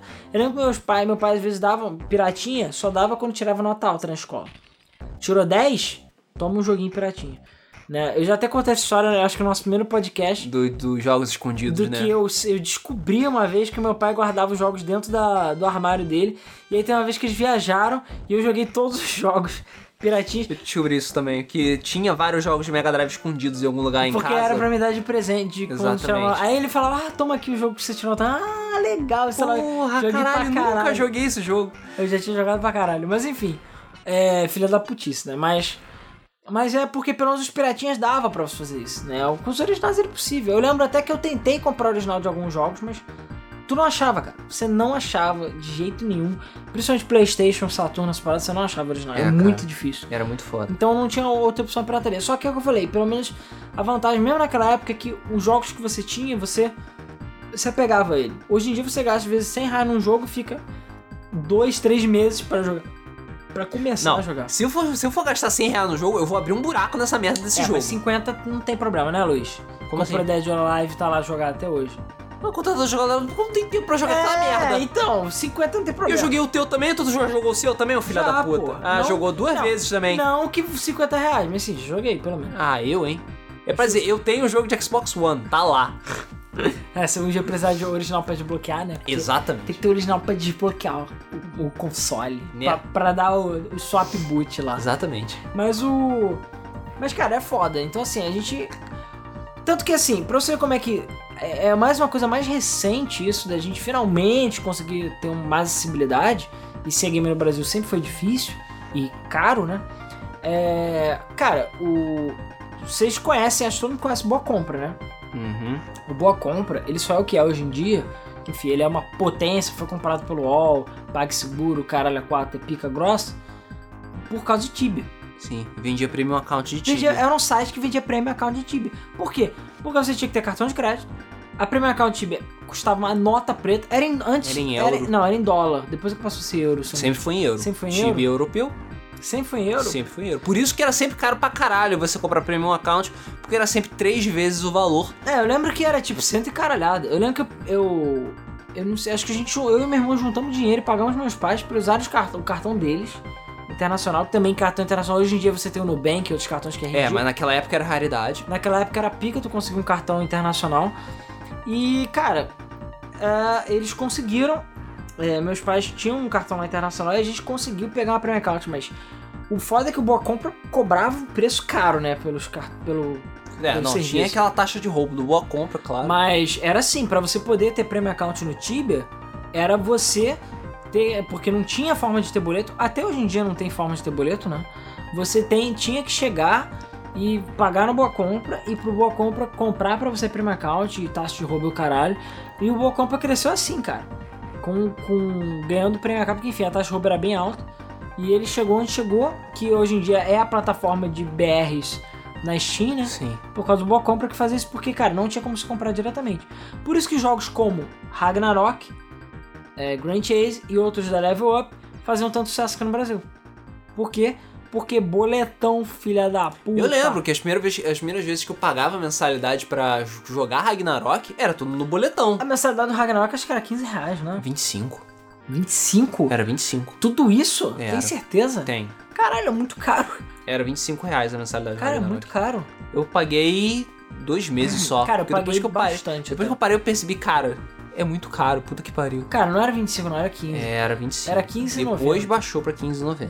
Mas era 25 Bom, sim. então acho que eu comecei. Eu lembro que eu cheguei a jogar o beta, ou alpha, sei lá o que que era do Ragnarok. Mas eu lembro que eu joguei mais na época, acho que era 16 ou do 15 reais. Ou então era 25, mas eu lembro que eu juntava o dinheirinho suado, mas eu gerava o boletão. Isso quando não tinha aquelas revistinhas que vinha com CD pra você instalar Ragnarok. Ah, tinha isso também, 30 dias de graça. Tinha 30 dias de graça, que vinha com livrinho, com manualzinho. É, então é, eu acho que isso era acumulativo, não era? Eu não, acho que não. Eu não lembro Acho que agora. não era acumulativo, não. Mas, cara, eu fazia coleção de CDs daquela merda. Eu tenho um monte. Tipo, tinha nego Vinha que no ficava- sucrilho essa É, merda. vinha no sucrilho, o nego ficava distribuindo por aí. Aliás, você lembra que teve uma época que o sucrilho realmente tinha jogos? Cara, os jogos de sucrilho são horríveis. Eles são horríveis, né? São todos uma merda. Não, mas tinha Ragnarok. E É. CD do AOL com Ragnarok também, com Cara, CD. Do AOL. É, Cara, eu tenho, eu tenho um- um- uma pilha de CD Não, do AOL isso, isso, quando a gente não era ludibriado pelas revistas de videogame. Porque naquela época não tinha nem como a gente conseguir informação das coisas que lançavam, do que que tava em alta, o que que tava em baixa, quais eram os consoles, quais eram os jogos. Não tinha nada. A única fonte de informação que a gente tinha era as revistas de videogame. Que, cara, hoje em dia a gente pega pra ler, puta que pariu, cara. A cada cinco páginas a gente encontra um erro. É, São Nintendo crassos. World, né? Tinha Super, Super Game Power, cara. Tinha Super Game As Power, tinha revistas não eram tão caras, mas também não eram baratas. É. Lembro que teve uma época que a Nintendo começou a ficar muito caro. Eu falei assim, cara. Eu parei depois dessa dá. Eu época. parei também porque eu falei, mãe, ó, não dá não. Porque lembro que minha mãe comprava pra mim, né? Era, se eu não me engano, era quinzenal mensal. Eu pedia pra ela porque ela falava assim, ah, não, é leitura. E ela sabia que eu devorava essas revistas, eu lia tudo mesmo. Eu li tudo Então ela falou, não, você- é, é leitura, então eu posso comprar. Não Eu tem li até a problema. sessão de cartinha do Eu leitor. lia tudo, é, eu lia a sessão de cartinhas. Pois é. Lembro até hoje quando um amigo meu, a cartinha dele foi escolhida, eu falei, ué, Leandro não sei o que, eu, caralho. Aí eu mostrei, ele mandou, eu não lembro agora, ele perguntando alguma porra lá. Mas. Mas, cara, era assim, era, era, era pica, era porrada fodida. Então, aquela coisa, com o Level Up, por exemplo, já pôde, o boletão começou a se popularizar nessa época. Que, cara, não adianta, até hoje o brasileiro, porque assim, boleto é uma coisa que meio que não existe, acho que em lugar nenhum. Estados Unidos, que eu saiba, não tem boleto, não existe boleto. Cara, acho que não. Acho que é cartão, porque lá é cartão. Agora tá mais fácil, qualquer um pode ter cartão, mas na época, lá tem PayPal, essas paradas também. Agora, que você pode fazer depósito aqui, Pois é. isso é coisa recente. Então, cara, era boletão, você era imprimir o papel. Eu lembro até hoje do teu irmão, que ele. Acho que foi. gastou 50 reais no- Ragnarok Grand Cheese, no cash. Cash, eu não ah, é lembro. verdade. Eu falei, caralho, é muito dinheiro. Aí teu irmão imprimiu lá e falou: com licença que eu vou lá no banco pagar. Eu vou lá no banco. Não era 50 reais, não. Na verdade, ele tinha. Ele pagou 20 e tinha uma promoção que você pagava 20 e ganhava mais 20. Só que tinha bugado o servidor e ele ganhou 20 duas vezes. Então ele pagou 20 reais e ganhou 60. Caralho, Na verdade. que cagão, hein? Pois é. E Mas também aí- nunca mais E depois aquela disso. coisa, a única maneira de você ver criança no banco, eu, normalmente era assim. A É. criança na fila pra pagar tá boletão. com o boletão lá da Level Up. É sempre assim, cara. Não tinha internet banking também. Isso não era na Lan House, né? Nego- Ah, é, não na house. Cara, você, você via, era óbvio, você tava jogando assim, o maluco te conectava do nada. Falava, ih, era Lan House. Ou tipo, o maluco falava, anda rápido aí, vamos terminar logo a missão porque tá acabando o tempo na Lan House. Ai, ai, cara. E pior, sabe que é pior? Até hoje, em várias cidades do país, ainda tem muita gente que o- a Lan House é única forma de internet. Sim, É bizarro, cara. é bizarro. Muito doido isso. É bizarro. Mas, cara, é, é assim, game, ser gamer no Brasil sempre foi muito zoeiro. É, cara. e muito difícil. Hoje em dia ainda é difícil também, porque, assim, melhorou, mas ainda tem seus problemas. Principalmente envolve preço, né? O ó, pre... preço. Preço. Porque, ah, bom, não só o dólar, a gente fica baseado no dólar, e o dólar é foda, né? E... É, agora ele está mais foda ainda. É, mas também as empresas tipo Nintendo esquecem que o Brasil existe. Porque assim, naquela época existia Super Nintendo e o caralho que vinha pela Playtronic. Mas na época lá do GameCube e o caralho, a porrada comeu, porque não tinha ninguém. Era jogo por 300 reais. E era importado o jogo 300 reais, era foda. E, a- e aqui também, sabe? E acontece, exemplo, o NX, eu não sei se vai chegar no Brasil. O Move, por exemplo, custa uma fortuna até hoje aqui no Brasil, acessórios. É difícil. Se você não consegue entrega dos Estados Unidos, cara, você toma no cu. É muito difícil. Aí vem a alfândega, taxa, dobra o preço. Poucos exemplos, como sei lá, a Microsoft com o Xbox, que tem jogos realmente baratos e o console com preço razoável. Porque a Sony aqui no Brasil veio. Ah não, PlayStation é produto de elite. Babacas. Aí bota o PlayStation custando uma fortuna, o jogo custando uma fortuna, porque é produto de elite. Tomar no cu, né? Sony. Babaca. E a Nintendo, por sua vez, fala: ah, tem um bando de macaco lá, comedor de banana, não vão lançar porra nenhuma no Brasil. Foda-se. E aí, sei lá, o Pokémon caro. Go demora pra sair, o Mitomo demora pra sair e a gente vai se fudendo. Aí sai, aí vai sair cheio de hacker também. Sai cheio de hacker, porque aqui é Brasil. Porque que é Brasil. Mas aí, porra, a gente se fode e, e por causa disso e porque a gente vê nessa merda dessa terra de banana do caralho, que é o Brasil. Mas, cara. O Brasil foda, né? sempre se fode, mas não desiste nunca. É foda, né, cara? Mas se você é, assim, se você não se identifica muito com o que a gente falou agora, se você é uma criança uma pessoa mais nova, é, agradeça muito, muito por, sei lá, você conseguir com facilidade as coisas hoje, porque na época era bem difícil. É, era muito complicado. É muita coisa que tinha que ver dos Estados Unidos ou do Paraguai, ou era na discadona, ou era a gente se contentar com demos e shareware, porque Temos shareware. não tinha como. Não tinha como, tipo, gastar dinheiro com nada, não tinha dinheiro. Eu vou ficar jogando aquele jogo do Mega Drive quando todo mundo já tinha PlayStation 2. É. E hoje em dia você pelo menos consegue dar um jeitinho, tem parcelamento, você tem Steam, tem promoção, então assim, pelo menos alguma coisinha você consegue Tem comprar. assistência técnica. É. não tinha naquela época, cara. Quebrou teu Mega Drive? Se fode aí, leva uma assistência Tinha, mas era muito caro. Era, é o preço do console. Era, sempre foi caro. Mas sempre foi caro aqui no Brasil. Concerto de videogame sempre foi caro. E é caro, tudo. Na verdade, meio que tudo é caro. Sempre tem taxa de roubo. É, Placa de captura, por exemplo, até hoje eu acho uns preços absurdos, tipo 800, 900 reais, sendo que lá é custa 150 dólares. Câmeras, com notebooks, é tudo muito caro aqui no Brasil. Tem a taxa de roubo. E é isso, cara. Então, sim, a gente quer saber, a gente foi uma pincelada aí pela nossa experiência como, como é ser gamer no Brasil, né? E que sempre foi difícil, e realmente, porque a gente não teve essas políticas. Assim, cara, poucos recursos. A gente viveu com poucos recursos, a gente ainda vive com poucos recursos, comparado né, com os países do primeiro mundo. Mas é aquela coisa, a gente tem que viver com o que a gente tem e bola pra frente, não desistir. Como eu falei, como o Alan já falou também, a gente tem que agradecer porque hoje em dia realmente é muito mais fácil e muito mais acessível você ter jogos. É, cara, e De aquela várias coisa. plataformas diferentes. Hoje em dia eu sou contra pirataria, mas, cara, naquela época era. Jogo de Mega Drive era pirata, jogo de PlayStation era pirata, de Dreamcast, de PlayStation, de tudo. Aí aquela coisa, hoje em dia você conta nos dedos os jogos que realmente são originais que o nego tem, daquela época, que não são importados. É Porque realmente não tinha, era difícil, sabe? Você não conseguia comprar, era foda. É, e, cara, pra tu conseguir o original era tipo lágrimas. Inclusive, só pra fechar, eu lembro até hoje que o meu Dreamcast, né? é, meu pai comprou o meu Dreamcast e ele veio com o Mortal Kombat Gold original. Que jogo merda, mas enfim. Uau! É, pois é, o melhor jogo do Dreamcast. Eu me obriguei a jogar. Mas aí, enfim, eu, meu pai comprou vários jogos, porque assim, eu lembro até hoje disso. Meu Dreamcast, meu pai comprou há meses, é aquela época que você comprava meses antes. Meu pai comprou muito tempo, ou sei lá, perto do lançamento, só que eu só podia receber no Natal, um negócio assim. E o videogame saiu acho que em setembro, se eu não tô enganado. E ele falou, cara, ó, só vai ganhar no Natal. Não vai ganhar antes. Aí eu, caralho. Mas eu lembro que no, no- não sei se foi no primeiro dia, ou se foi no dia que eu passei de ano, um negócio assim, que eu tirei uma nota muito alta. Falou, ó, tudo bem. Vai ser. Você tem um dia. É sério. Você tem um dia. Um dia apenas pra tu se divertir com o Dreamcast. Eu, meu Deus. Melhor dia da minha vida. Eu falei, não, para tudo. Aí eu liguei o Dreamcast. Cara, eu joguei Sonic Adventure até dizer chega. E eu, isso que tinha outros jogos piratas. Eu falei assim, caralho, esse videogame é maravilhoso. Aí acabou o dia, meu pai, olha, hora de recolher o videogame. Eu, não, pelo Ué, amor isso de acontecia Deus. também com jogos alugados, cara. Jogo alugado. Chegava o pai, ó, esse jogo aí tem gente pra caralho na fila, beleza? Porque ele Isso é é foda. verdade, isso é verdade. A gente já falou muito de jogos alugados, mas Nosso podcast além da locadores. pirataria, jogo alugado também era era Então era aquele negócio, ó, tu tem, a gente vai, eu, eu consegui alugar só por um dia, tu tem até amanhã pra jogar esse jogo. Fudeu. Sentava no, sentava no sofá, vamos lá. Tá, tá, tá, tá, tá, tá, tá, tá, tá, E era tá, tá, tá, tá, rezar pra zerar pra não perder E é rezar pra zerar pra, antes de devolver, porque senão o filho da puta vai apagar teu save. E era assim mesmo, apagava teu Eu save. lembro que um amigo meu, ele molhava a mão do do cara da locadora Pra ficar mais tempo. pra ficar mais tempo.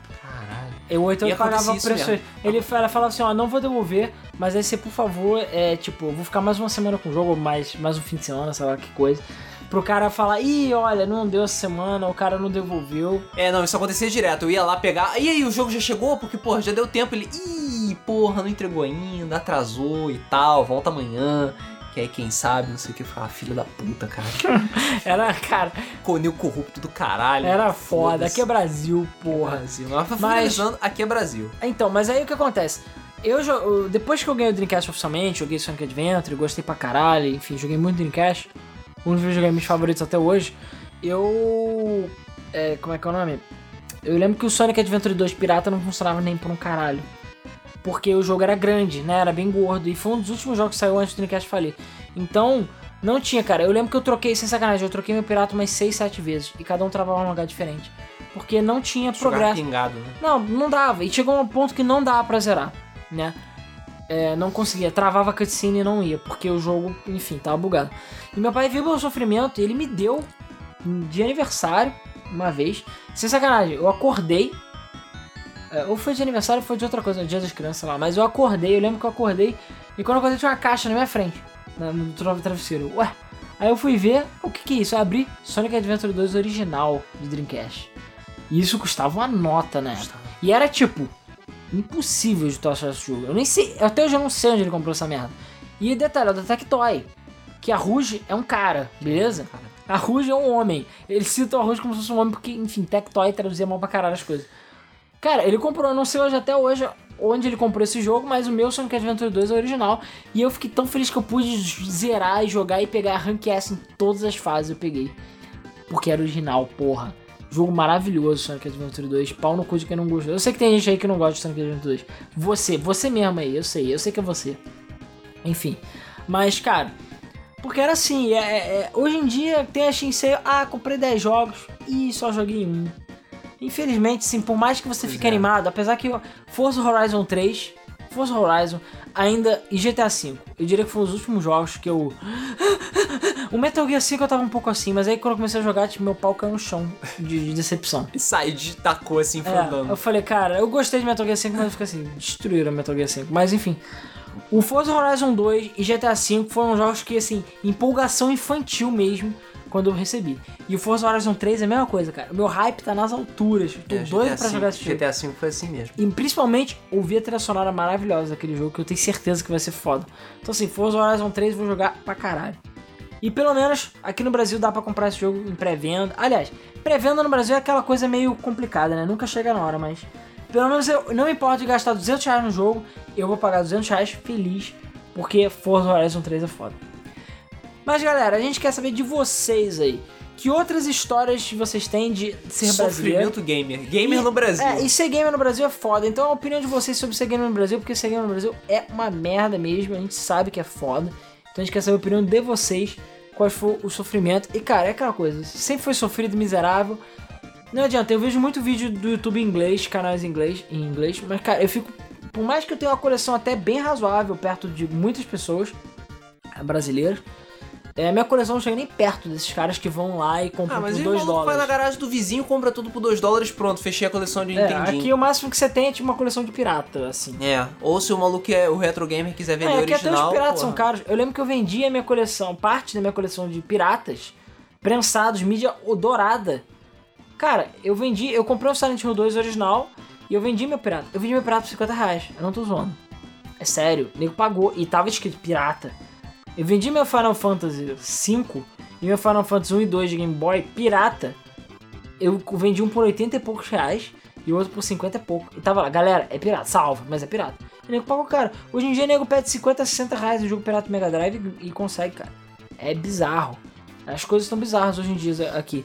Mas. E lá fora não. Lá fora, assim, tudo bem, tem os jogos que são caros, aumentou o preço. Mas você ainda consegue comprar muito jogo por 5 dólares, 10 dólares, que, sei lá, seria equivalente a 10, 20 reais aqui no máximo, sabe? Sim. Então é uma coisa que infelizmente a gente nunca vai ter isso aqui no Brasil.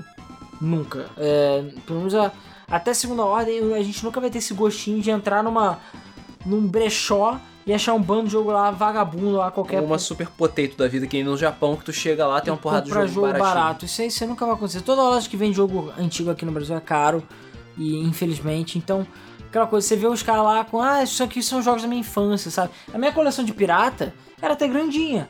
Seria equivalente à coleção de originais dos Estados Unidos, né? Mas, enfim. Aqui é pirata e não teve jeito. Eu tenho uma coleção de pirata até grande, mas é o que deu, né, na época. Infelizmente, não tem como. Ainda mais agora que o eBay já era, basicamente. Com taxas e o caralho e o dólar até essa pica. Porque na época boa do eBay eu comprei muito jogo de Dreamcast, de. de tudo que você imagina original. Porque dá pra comprar, era tipo 10 dólares que era 20 reais. Então valia a pena, sabe? Hoje em dia fica difícil. Então a gente quer saber outras histórias de vocês aí envolvendo ser gamer no Brasil e, enfim, a opinião de vocês sobre como é ser gamer no Brasil. Se é tão sofrido, vocês acham? Se, sei lá, vocês sofreram pra caralho, sofreram um pouco, vocês tinham que dividir as paradas. Não Ou você era aquele menino rico que tinha Power Glove? Hã? É, Hã? tinha Você. Power Você. Pad. É, enfim. E a gente quer saber a opinião de vocês. Bom, é, a gente só para antes de ir pros comentários do último podcast, que foi o nosso XXX, foi o nosso triplo X2, Estado de emergência? estado de emergência, e a gente é, só queria dar aqueles recadinhos da Game FM. Bom, como a gente falou, né, o Rodrigo tá aí se fudendo na vida, jogo da vida, e eu, consequentemente, também, e o Luiz também, porque, cara, por mais que o Patreon ajude bastante a gente, ele, a gente tá usando ele pra pagar os assets do site, servidor, essas paradas, basicamente. E, enfim, é, a gente não tá ganhando dinheiro nenhum com o site, então a gente tá tendo que procurar empregos alternativos tem- temporariamente, e eles estão meio que atrapalhando um pouco a gente. Então, é, estamos nos esforçando para sair os vídeos todos e eu editar as paradas todas. Então, assim, rezem pela gente, torçam pela gente para dar tudo certo. É, que, enfim, a vida de brasileiro é vida sofrida também. Vida sofrida. Não dá pra gente. Até porque, cara, você vai ver os patrões lá fora, o bando de gente consegue viver com isso, a gente não consegue. Mas se você quiser ajudar a gente aí, se você for um brasileiro aí que possa co- co- contribuir com a gente, porque a gente também sabe que não é fácil, tem o patrão da Game FM, que é o patreon.com.br GameFM. E, enfim, novos vídeos e outras coisas virão aí no futuro, fiquem de olho. E a gente, é claro, eu não sei, a gente falou do Zelda Day no último podcast? Não. Eu acho que não, né? Acho que a gente esqueceu, né, do Zelda Day. Porque foi no fim de semana logo em seguida. Uhum. Enfim, a gente só quer agradecer a galera que foi pro Zelda Day, que foi muito legal. É, a gente vendeu bastante camisa, inclusive. Só que assim, foi literalmente, a gente vendeu camisa suficiente pra pagar o que a gente investiu nas camisas. Que foi, sei lá, 600 reais. Então foi isso que a gente ganhou. Eu gastei, tipo, tudo isso pra fazer pôster, camisa caralho, e a gente ganhou basicamente isso. Tudo bem, a gente ainda tem camisa aqui. Então as próximas que venderem, a gente vai conseguir ter algum lucro. Mas a gente só zerou, basicamente. Então a gente não tem prejuízo. Então, se você quiser adquirir alguma camisa da Game FM, ou enfim, eu vou ainda fazer promoções de camisas que sobraram, entre em loja.gamefm.br, dá uma olhada lá, tem várias estampas. E é claro, se você quiser alguma camisa alguma coisa especial, fala com a gente, que rola até entrega pessoal, como eu já entreguei algumas coisas aqui no Rio de Janeiro. Pra quem for do Rio de Janeiro, até rola de dar uma entregada pra galera. Então, entre lá e tal. E é claro, a gente teve, é, teve o nosso último podcast, que também a gente sempre recomenda ouvir que é o Debug Mode, toda terça-feira às 9h30, às 8h30 da noite. E tem mesa do Flipper, que é nessa quinta. Vai ter novamente sem o Rodrigo, porque enfim o Rodrigo tá fudido. Que é, é a partir de 9h30 da noite. Inclusive o Luiz peidou da última vez, espero que você não peide dessa vez, né, Luiz? Vou tentar. Porque tu fudeu. Não, você não vai tentar o caralho que você fudeu a gente. É Eu sério. fudeu a gente. Fudeu. Cara, só ficou eu. Fudeu a gente. É sério. Não pode faltar. Enquanto, cara, an- antes tem um pra compensar. Não tem. Sério, não pode faltar. Se o trabalho permitir, eu consigo. Não, o Se trabalho vai eu não permitir. consigo. Tem que não, e falar, Não, não funciona sai. assim. Não funciona Sai. assim. Ah, é boa, boa. Sem... Ih, chutei a tomada. tu tchau. vai pagar meu salário depois? Se eu falar sai? Não, né? Então pronto. Enfim, então, quando, assim, vai ter mesmo Flipper nas 9h30 da noite, toda quinta-feira. E é claro, a gente continua com o nosso gameplays. A gente vai continuar com Sonic Boom na quarta-feira, Pokémon Crystal na sexta e Demon World no sábado. É pra sair mais revinhas, só que eu ainda não consegui editar, deu alguns probleminhas. Então vão sair mais revinhas e outras coisas. E sei lá, quem sabe se der tempo, surpresas eletrizantes no domingo também. É, ou vídeos surpresas aí que a gente tem pra fazer também. Que vão sair, beleza? Vão sair. É, e então é basicamente isso. Vamos então para a leitura dos comentários do nosso último podcast, que foi Triplo X2. É, é? Jogos, Jogos de Frapiro, não é exatamente. estado de emergência. Eu fiquei com estado de emergência na cabeça. Vamos lá. Bom, novamente, eu, Alan, vou gravar sozinho os comentários porque, cara, tá foda. Eu estou novamente gravando super de madrugada, o Luiz tem que acordar super cedo, então vamos lá, não tem jeito, por enquanto é isso. Ou é assim ou não vai ter. Bom, vamos começar com o site então. É, a gente tem o comentário do Caio Soares Andrade que falou assim: Olá, marotos. Deve ser a única pessoa que jogou, que nunca jogou nenhum game desse estilo e nem teve interesse. Uhum. Vão acreditar. Falando sobre o que importa, Pokémon, uma dica para não dar sopa com o celular na mão enquanto estiver na rua. Sempre que o Pokémon aparece no mapa, o game dá um aviso sonoro. Coloque um fone de ouvido e deixe o celular no bolso com a tela ligada. E o Battery Saver habilitado para escurecer a tela enquanto o aparelho estiver no bolso. Sai andando por aí, quando aparecer um Pokémon, você ouve um som no fundo de ouvido, evitando que outras pessoas ouçam o barulho. Assim chamando mais atenção. Saque o celular, captura o bicho e coloca o celular de volta. Para sua segurança, é, sua segurança e sua bateria agradece. Parabéns pela ótima qualidade do podcast. E aqui é Team Valor, porra. Team Instinct. Bom, valeu aí.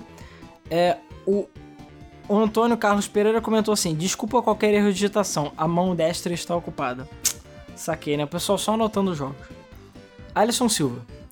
Um jogo legal que contém umas potarias é Heróico, com E mesmo. É heróico. Lembra bastante a lenda do herói e, é, e jogos de plataforma. Engana qualquer um que olha de longe e acha que o jogo é normal, desde que você não morra. Valeu, pessoal. Agora, é, fiquei curioso para saber que jogo é esse que eu não conheço.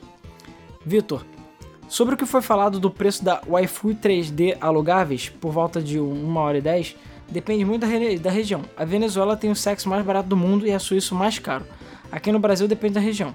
Brasília e o Rio de Janeiro têm preços elevadíssimos. Já no interior do Nordeste, uma dica que eu posso dar é olhem sempre no GP Guia para não serem caloteados.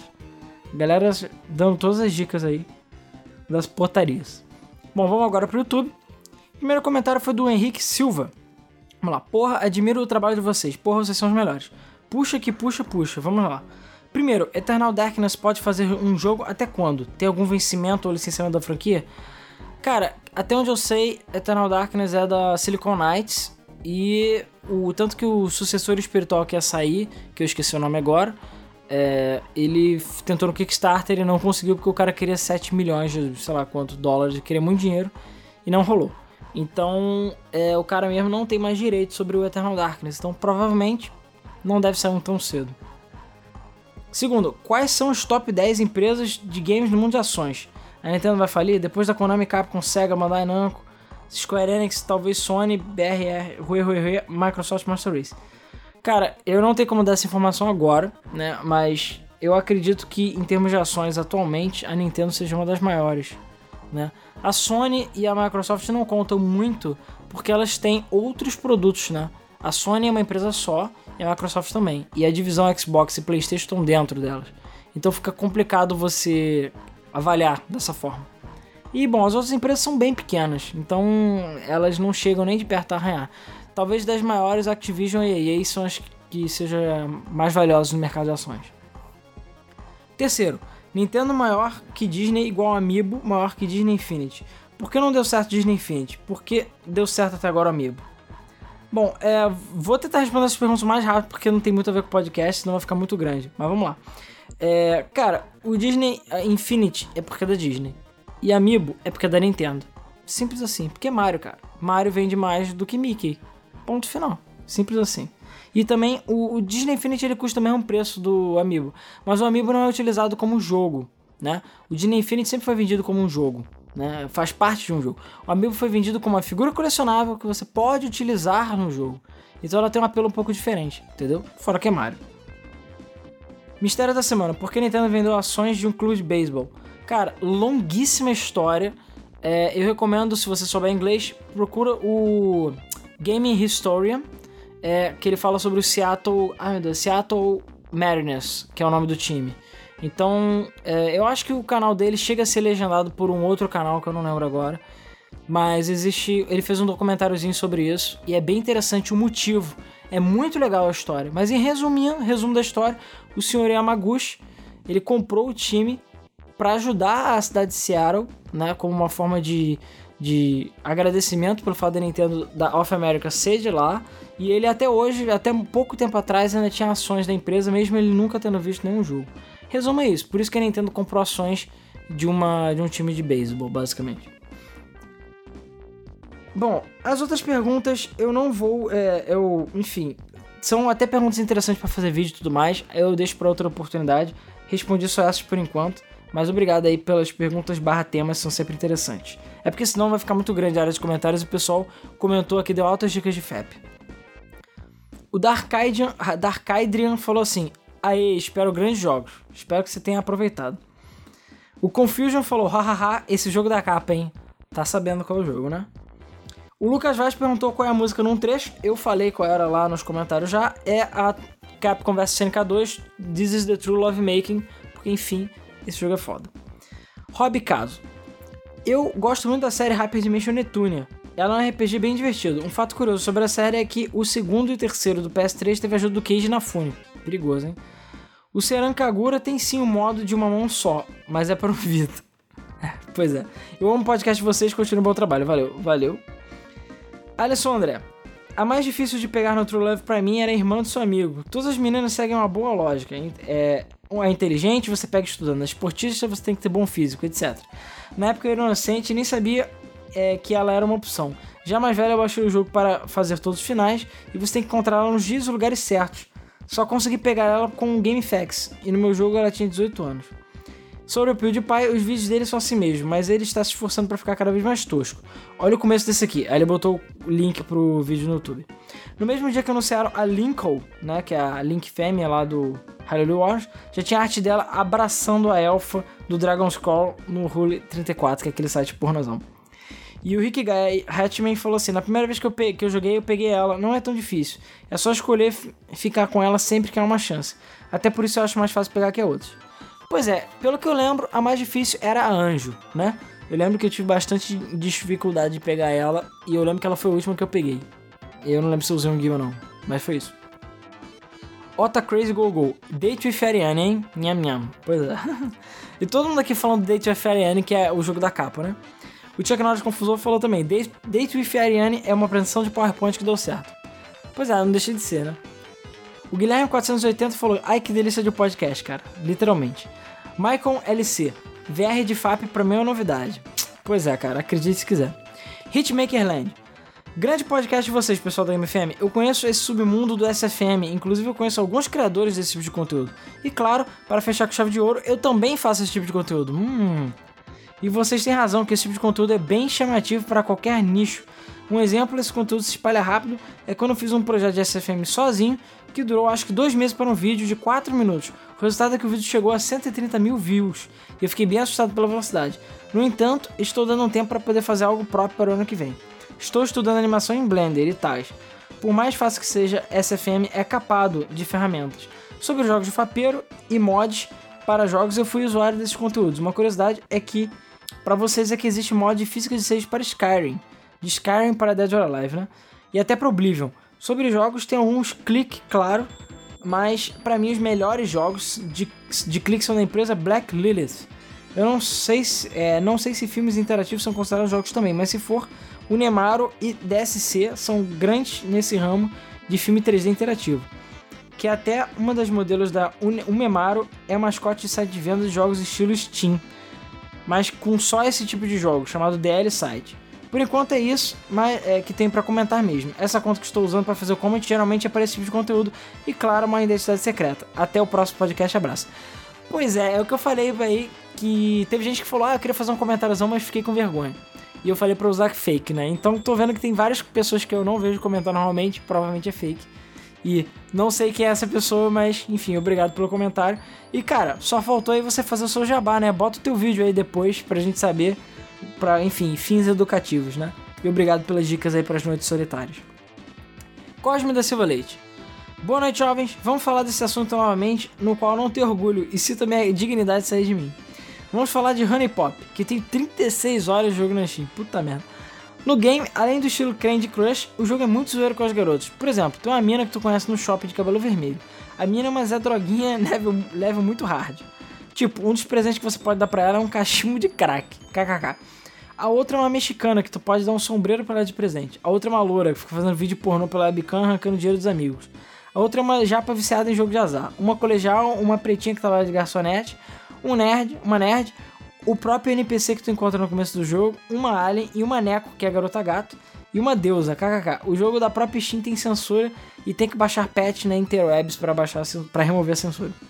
Vou falar da Terra do Sol Nascente. Dou, Doujinshi é a mesma coisa que Hentai, porém é Douzi, Doujinshi é uma história com personagens originais, o já existente, tipo pegar um anime conhecido como Naruto e montar um mangá sobre putaria. Os subgêneros da, da putaria no Hentai são vários, mas os citados no podcast são Yaoi, hard, e BL, boys love soft. Homem com homem, né? Só que um é hardcore, outro não. Yuri é mulher com mulher.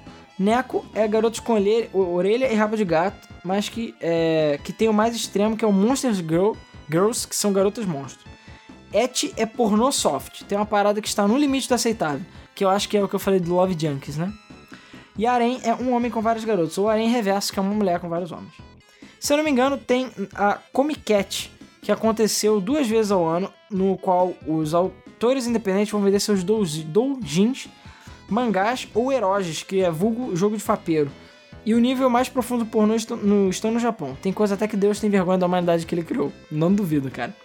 OBS1, além do é, Rule 34, né, o, o, regra 34 do site, tem o Rule 35. Se não existir pornô, deve ser criado. Tem coisas que eu conheço que não tem pornô sobre. sobre. Você que pensa, cara. Existe sexo de torradeira. Ah, existe aquele. Como é que é o nome? Sexo de avião, né? Existe o, o subgênero do sexo de aviões e é sério. Pode procurar na internet. OBS 2. O Alan tá afi afiando a rola no muro de chapisco para comer mulher de cotoco. Haha, pra comer mulher cotoco. OBS 3. Não consegui postar pelo site. Ah, não, não sei porquê. Mas enfim. OBS 3 mais 1. Obrigado pelo podcast. Ótimo podcast. Valeu. Super Nerd. Fatos bizarros que me aconteceram ouvindo esse podcast. Primeiro, Geraldão de River mandando a ver na Elfo Delícia. Segundo, tendo que parar o podcast porque me apareceu um pedioto de 40 CP na sala. Valeu a pena. Agora fica a questão no ar. Vocês fazem podcast mudaria, putaria em todos os X, né? X69? Se sim, melhor para as pessoas que veem esse tipo de conteúdo, já que eu não vejo. E ele botou a Lenny Face, aquela carinha várias vezes. Cara, depende. Se a gente conseguir pensar num tema pro próximo 69, com certeza, entendeu? Só, sei lá, tem que ter o assunto para falar.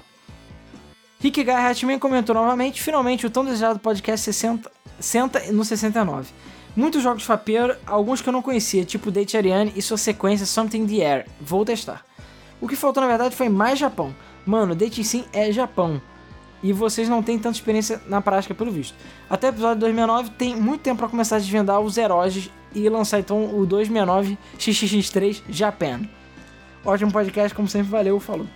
Pois é, outra coisa também, cara, a gente pode ver futuramente pessoas aí especialistas em pornozão da gente conversar também sobre esses assuntos, porque enfim, é, o meu conhecimento sobre isso também é limitado, né? Paulo Henrique, como um grande, é, como um grande do canal e fã de mangás, vou comentar sobre as categorias, porque o Alan é muito noob. Love Junkies é romance, romance seinen, mangá voltado para homens adultos, mas ainda não é hentai. Hentai, né? Doujinshi é fan-made, original ou baseado em outros mangás. Alguns são simples historinhas de comédia, até rentaizão, hardcore de amputação e morte. Yaoi é categoria de romance sexo entre homens e Yuri de sexo entre mulheres. Love Hina é romance shounen, harem, bem soft, pois é voltado de 18 anos para baixo. Hentai é só putaria. Outra coisa, mercado do Japão, os games heróis, é, o Erog, Date Sim, Visual Novel e 3D é muito grande. Praticamente toda loja de games mangá tem do lado mais 8. Pois é, eu, eu mesmo já tinha visto esse termo Erog, Eroge, mas eu, enfim, não, eu não consumo tanto esse, esse tipo de coisa. Até porque ultimamente não tem nem tempo pra bater punheta, tá foda. Mr. Black RX. Podcast muito bom e curti, pacas. O Alan respondeu pro cara que reclamou dos palavrões e vai continuar assim já era. Vocês têm que continuar sendo vocês mesmos. Abraço. Pois é, cara, é o que eu peço, desculpas, porque a gente fala merda mesmo, mas, cara, infelizmente, é como a gente é. Ariel Xavier. Eu fiz um nude mod para um jogo chamado Melody Escape. Eu publiquei no fórum Undertow Club. Tanto nesse fórum quanto no, no fórum Lovers Lab tem mods maiores para muitos jogos, inclusive o Senan Kagura e Dead or Alive Last Round. Interessante. Interessante, apesar que meu Dead or Alive é de PS4. Meh. Vendedor de dragões maratonistas. Olá, meu nego do Game FM e a putaria, como não amá-la? Como vocês falaram, não precisa ter vergonha. Eu vou confessar, eu tenho atração meio estranha por mulheres de óculos ou meia calça. Ou homem, mas depende do cara. Sim, sou bissexual, mas sou meio excêntrico. É, cara, eu também eu já notei assim que eu tenho. Eu não sei, diria que eu tenho fetiche, mas eu tenho atração por mulher de óculos também, já notei isso. Que dependendo do óculos que a mulher estiver usando, é. Sei lá, eu me sinto mais atraído por ela do que às vezes sem óculos. É um negócio meio doido. Agora, homem não. Ainda, pelo menos. E curiosamente, eu nunca joguei nenhum date sim. Eu ia jogar o Katal Katawa Soujo, mas deu uma merda e eu não pude jogar o jogo. E sim, tem muitos amputados no jogo, embora eu ache isso meio bizarro. Por sinal, é possível jogar Overwatch no PC mediano? Obrigado pela atenção. Cara, teoricamente sim. Eu recomendo você olhar lá no site da Blizzard as recomendações mínimas, mas se, errou, se ele diz a mínima é porque vai rodar no mínimo mesmo. Então, mas eu acho que roda sim, cara. Mediano eu acho que vai rodar. PS4 Plays. Quando era menor, eu baixava MMO de simular reprodução humana. E sim, eu jogava com a mão mesmo e ponto. Não me orgulho tanto disso. Só faltou botar o nome dele. Pra gente fapar também. Apesar que, enfim, se é muitos anos, já deve ser um negócio meio velho. Bom, vamos lá. Comentário grandinho do Luiz Alex Fênix. Quando o jogo é. O assunto é jogo barra material de masturbação, eu sou bem simplista. Sexo em geral dá prazer e masturbação também, mas cada um liga, lida isso com seu, e seus gostos pessoais é subjetivo. Engraçado falar sobre todas as diferenças bizarras que a gente vê na internet, como a internet afeta o mercado de pornografia e vice-versa. Mas é aquela história, cada um tem seus gostos. E, não interferindo com terceiros, a escolha é deles. Pois é, essa é a minha filosofia pra, pra gays, lésbicas, tudo que você imagina, o cara come amputada. Eu acho que cada um tem que ser feliz do jeito que quiser. O cara quer casar com a cabra, comer a cabra, o problema é dele, entendeu? Eu não sei que as pessoas se importam tanto com o que os outros é, o que os outros pensam e fazem. É aquela coisa, você não tá prejudicando ninguém, né? Tipo, sei lá, a própria pedofilia é um assunto bem complicado porque envolve crianças e a criança, sei lá, quase sempre não tem noção do que tá fazendo ou faz contra a vontade. Aí beleza, realmente é problemático. Mas, enfim, cada um faz o que quer sem prejudicar os outros. Então, se o cara é bissexual gay, enfim, gay, come amputado, monstro com tentáculo, cara, o problema é dele, entendeu? Eu não sei porque as pessoas se incomodam tanto com isso. Mas enfim, voltando ao, é, ao comentário. É, não tem nada demais no mercado é, a atender uma vontade do público e não o torna imediatamente inferior só porque o objetivo é entretenimento ou especificamente sexo. Eu conheço o lado mais leve do submundo pornozão na internet, com sites, livros, contos, séries, filmes, mangás, jogos e por aí vai. Normalmente não tem nada demais, geralmente é sexo normal só com personagens fictícios. E atenção a um feitiço específico ou outro que o autor escolhe para focar em entender o público. Pois é, eu sei que existe aí, lembro, graças ao Marcelinho, né, o bonequinho que fazia lá os canais, tinha um canal no YouTube, a gente existe todo um submundo de contos eróticos, pornô e, e fanfictions eróticas envolvendo personagens até conhecidos. Então, assim, é uma parada doida. E tem gente que realmente gosta, não só, tipo, de bater punheta o carão, mas de ler só pelo prazer de ler. Enfim, as pessoas são muito doidas, né? As pessoas, cada um gosta de uma coisa, né? Mas voltando. Se o consumidor virar o que gosta, tem prazer com isso e deseja mais, não é esquisito dar uma contribuição a mais para ter. Aí também não é esquisito chegar em bastante dinheiro, como disseram no vídeo. De um dólar e um dólar vão, acabar, vão ganhando bastante, chegando a marcas altas. E outros continuam ganhando quase nada, só o valor simbólico dos fãs. Tem vários modelos diferentes, vários sites e produtos. Quanto à nomenclatura japonesa, pelo que li em vários sites, é... enfim, eu não vou ler de novo porque tá todo mundo explicando. Então, muito obrigado pela explicação novamente. A gente já explicou. Enfim, a galera explicou pra gente aí. Eu tinha que ter pesquisado um pouco mais antes, né? Mas enfim. Eu acho que até um. É porque assim, a gente quer mantendo o foco em games, né? Por isso que não adianta gente sair só falando de pornozão direto. Sei lá, pode fazer um podcast só, só dedicado a, a tipos bizarros de. Sei lá, eu sei que existem muitos termos japoneses para fetiches tipo de mulheres com óculos, mulheres com meias altas, mulheres que têm nariz grande e existe para tudo isso. Mas enfim, teria que tentar voltar isso um pouco pro jogo para não ficar muito desvirtuar muito do podcast. Continuando aqui, enfim, sexo vende, é um instinto natural e não tem nada de estranho o mercado se formar em torno disso, com vários subgêneros se formando dentro. É o fato de o mercado ser focado em sexo não torna necessariamente inferior ou de menor qualidade. É um pouco chocante para quem tem a ideia de que sexo é algo para ser discreto, mas na era digital, a internet move pornô e pornô, move a internet de volta. PS, não me responsabilizo caso alguém deseje conhecer os sites que eu citei como exemplo. É, nem todos são 100% seguros e legítimos, os próprios criadores não se responsabilizam. Se quiserem entrar mesmo assim, surgir um antivírus bom. Cuidado é, com o que acessam, levem bastante papel higiênico e tranquem as portas. Ah, inclusive eu pulei aqui sem querer um, um trecho dele. É por isso que eu tô achando estranho. Voltando aqui.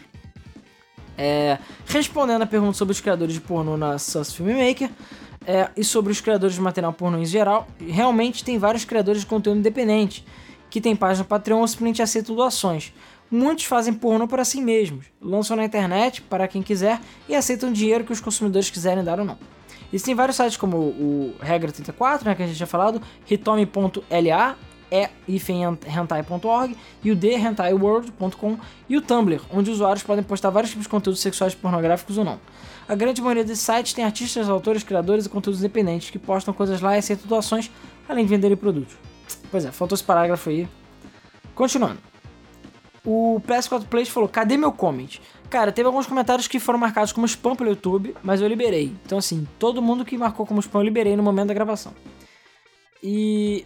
E, Alan, eu quero que você comece com aquele uá uá. É o quê? Uá uá. É isso? Ou uá? Eu acho que é isso que ele tá querendo.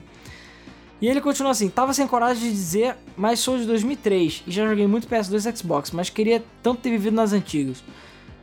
É, joguei Sonic Heroes e só gostei porque eu era criança. O jogo é bem zoado. Foi muito legal acompanhar a queda de qualidade dos games. Legal? Cara, você pode não ter nascido aí na época dos jogos antigos, nem participar da nostalgia, mas é, você ainda tem a oportunidade de jogar os jogos antigos, então divirta-se. Emulador tá aí pra isso. Gustavo TT. Boa noite, senhoras e senhores. Bom, eu já deixei claro aqui para vocês, meus caros amigos, que todo e qualquer mod de garotas nuas sempre será bem-vindo, em qualquer jogo. Inclusive já fiz uso de alguns e sim, já dei pause no King of Fighters para ver as posições da Mai. Eu já dei pause, é, eu esqueci agora o nome do golpe da Chun-Li, porque levantava a roupa dela também e dava para ver alguma coisa. Que na época, tipo, uh, enfim. É, Inclusive eu baixei a demo do último King of Fighters unicamente com esse propósito, porque ela tá gostosa pra caralho, e é verdade. Pois bem, eis que um dia eu tava aqui curtindo o meu bom e velho entretenimento adulto, quando me deparei com uma parada muito, mas muito, muito bizarra. Boku no Pico. Quem acompanha o grupo da, do, da Game FM no Telegram sabe muito bem o que, é, né? Mas vamos lá. Caso vocês não conheçam, é um anime que tem pedofilia gay. Coisas que são consideradas normais mesmo no Japão ou no Vaticano. é, boa piada. E desde então tem sido mais cauteloso com minhas buscas. É aquela coisa, cara. Eu sei que pedofilia é um negócio muito complicado. Mas eu acho que hoje em dia, pelo menos crianças de 9 a 10 anos, até mais, já sabem muito bem o que fazem. Eu nunca vi Boku no Pico. Mas pelo que já me falaram, as crianças ali, enfim, não tem nenhum abuso. As crianças se pegam porque elas se querem. E acho que todo mundo sabe que as crianças de 10, 11 anos já estão se comendo aí mais até do que a gente. Então, aquela coisa, é, a própria pedofilia é uma maioridade penal, é um assunto muito complexo e complicado, a gente é difícil a gente opinar sobre isso. E é difícil saber até que ponto realmente é criança e a criança já tá, tipo, já tem consciência do que ela tá fazendo, né? Mas enfim. Fiquei deveras espantado com o review que vocês fizeram de Overwatch, que eu pude jurar que teria uma parte somente para comentar das bundas, e vocês não comentaram. Cara, é porque eu revinha. O review é um negócio que a gente tenta fazer um pouco mais sério. Até porque as próprias empresas vão ver e tudo mais. Tem alguns, é, alguns vídeos que a gente vai fazer, do tipo o próprio Umbrella Corps, que o review virá, que eu pretendo fazer um vídeo separado só para xingar o jogo, porque enfim, o jogo é muito ruim. Então, enfim, a gente pode futuramente fazer outros vídeos zoando de outras coisas, mas o review mesmo, a gente tá focando mais no jogo. Mas obrigado aí por ter visto. É, agora tá aí, cara, uma coisa que eu não concordo. No Saints Row só dá pra aumentar os peitos e não a bunda. Eu quero aumentar a bunda, pô. Sério? Tem certeza? Acho que dá pra aumentar o pau do cara, não dá? Hum, não sei agora. No GTA V foi lá todo felizão jogar online com a mulher. Cara, pô, ela tem a bunda meio mais ou menos. Os caras colocam aqueles biquíni grande. Pô, Rockstar, tá na hora de melhorar isso aí. As mulheres do Rockstar são todas umas tanconas bombadonas que eu lembro. Agora tem um jogo online chamado Blade and Soul, que as mulheres têm as bundas mais lisas que eu já vi. Esse é o parede level 999 de boas. Ainda mais que estamos constantemente olhando justamente para o bumbum quando elas andam para frente. Vocês sabem, o negócio aqui é bunda porque sou brasileiro e não desisto nunca. Eu lembro que no Phantasy Star Online 2 também tem uns editores de personagens muito bons. Em contrapartida, eu fiquei puto da minha cara quando Street Fighter V teve aquele downgrade na putaria. Fiquei ainda mais puto é, na minha cara com a cara que vocês comentaram mesmo o Flipper que falou das roupas personagens eram muito reveladores. Pô, francamente, né? Putaria é bom, todo mundo gosta. Só quero um mundo com jogos que permitam aumentar o popozão das garotas. Aí fica perfeito. Valeu, galera, mais uma vez. Ótimo debug e lembre-se. Fico mais longe possível de Boku no Pico. É... Só lembrando o que ele falou da notícia do mesmo Flip é que a ESPN reclamou que a roupa da Rainbow Mika era muito reveladora. E porque teve streaming, né? Eles estavam fazendo esporte, né? Pau no cu deles, né? Mega Mano. Não concordo em colocar Hype Dimension Netune no mesmo nível de Serran, Ka... Serran Kagura, ou mesmo a lista de jogos de fapeiro, entrar. Certo que algumas transformações mostram as garotas quase peladas, e algumas delas têm pouca roupa. Mas existem vários jogos de anime japoneses. O Neptune, a maioria dos garotos são fofinhas, comportadas até se comparar com o Senran Kagura. Só porque o jogo é protagonizado por garota é de fapeiro? É, talvez. Se for levar em conta, jeito que vocês falaram, Rapid Dimension Neptune, o Tomb Raider, Bayonetta, Perfect Dark, Metroid outros são jogos de fapá. Só saem pra isso, pois são protagonizados por garotos. Isso foi meio machista da sua parte. Cara, não generaliza. Não é isso que a gente quis dizer. Perfect Dark, a, a Joana Dark não é nem um pouco sexualizada, em nenhum momento. Entendeu? Metroid também não. Apesar de ter a, o biquíni no final lá, a Samus é um personagem extremamente forte. E não é voltar pra esse lado. Tomb Raider, de início, era sim, eles apelaram um pouco pra área sexual, mas ela, enfim, ainda sendo uma mulher foda independente. No Bayonetta é meio zoado e putaria, mas a Bayonetta também é fodona. Então, assim, não é porque a mulher é forte que ela não pode ser sexualizada. Só que aquela coisa, você não tem como comparar a Bayonetta com Perfect Dark. São tipos de sexualização de mulheres totalmente diferentes.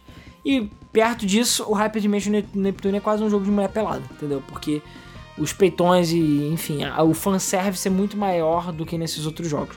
Que, enfim, são todos ocidentais, tirando Metroid, né? Mas eles não têm mais essa cara de animezão que esses outros jogos têm. Mas sim, realmente outros jogos de anime têm um pouco essa coisa de fapiro. Mas a gente falou um pouco de tudo, não foi. É, foi general. A gente generalizou um pouco, não foi focado só no Hyper Dimension Neptune, porque acabou que a gente falou um pouco mais de Hyper Dimension Neptune do que do resto. E o anime falando de, de consoles personificados em garotos é o Sega Hard Girls, ou High é, Estrelinha Cool, Serra Girls, que tem é, Mega Drive, Saturn e Dreamcast. É divertido e engraçadinho. Ele tem muito fanservice no bom sentido e referência para quem teve os consoles. Muito bom episódio, abraço para vocês e para o Rodrigo e para o Ricardo também, por que não? Pois é. é Saulo Vieira. Então, pessoal, não tem muitas histórias para falar sobre o assunto, a não ser que fiquei com tesão o podcast todo. Meio, meio bizarro isso, mas enfim. Espero que não se incomodem é, de eu ter ouvido o podcast com tesão. Bom, desde que não seja pela gente, cara, tá tranquilo. Estou zoando, galera. É, sei. Então, turma, não sei quem está acordado nesse podcast, não sei se o Rodrigão está participando, estará participando. Estou com saudade já do Rodrigo. O podcast fica com certo vazio sem meu gordinho. Pois é, a gente sempre prefere que tenha todo mundo, né? Mas é o que eu falei, depois das Olimpíadas ele volta. Gostaria de fazer umas perguntas rápidas para vocês, caso não queiram responder, caso queiram responder. É claro, jogo rápido. Não vale ficar muito em cima do muro. Lá vai. Bom, eu vou responder sozinho. Tails ou Luigi? Porra. Sei lá, eu iria de Tails porque eu gosto mais de Sonic. Eu acho que o Luigi poderia ser mais explorado pela Nintendo, né? 2. GTA San Andreas ou 5? Cara, o 5 é foda, mas eu, o, o San Andreas pra mim ganha qualquer dia. 3. Need for Speed ou Gran Turismo? Sei que os dois têm propostas diferentes, mas tem que escolher. Cara, se for o clássico, eu até. Se bem que os dois, né, seriam os clássicos. O Need for Speed clássico era muito foda. O Gran Turismo, principalmente os antigos, eram muito foda. Então, sei lá, entre Gran Turismo 2 e Need for Speed, cara, provavelmente Gran Turismo 2, porque Gran Turismo 2 eu joguei muito mais vezes que Need for Speed. Por mais que eu ame Need for Speed, Gran Turismo 2 é foda. Street of Rage ou Final Fight? Street of Rage qualquer dia. Devil May Cry ou God of War? Devil May Cry também eu prefiro do que God of War mas os antigos também. É, 6, né? Outra pergunta dele. Agora a última polêmica. Mario ou Sonic? Pra mim sempre foi Sonic. Eu gosto de Mario pra caramba, mas pra mim Sonic sempre foi mais legal. E sempre teve os jogos mais legais, na minha opinião. Apesar de que, se a gente for analisar polimento, Mario sempre ganha do Sonic, né? Mas enfim. É, abração a todos e boa noite para vocês. Durma com os anjinhos felizes e sonhe com coelhinhos coloridos. Haha. e antes que eu me esqueça, gol da seleção feminina e pau no cu do molequinho do Neymar. Até mais. Pois é, a seleção feminina está comendo cus aí da galera. Parabéns a Marta, como sempre. E é aquela coisa que está se popularizando no Facebook. Joguem como mulher. Porque, porra, a seleção é, masculina tá fazendo feio pra caralho. E a Marta tá chutando bundas aí da galera. Parabéns a Marta aí. Fora a judoca que ganhou hoje. A, a, aliás, ganhou ontem a medalha de, de ouro também. Parabéns a ela aí que estuprou a galera. Bruno Menezes agora para fechar o podcast, fechar os comentários.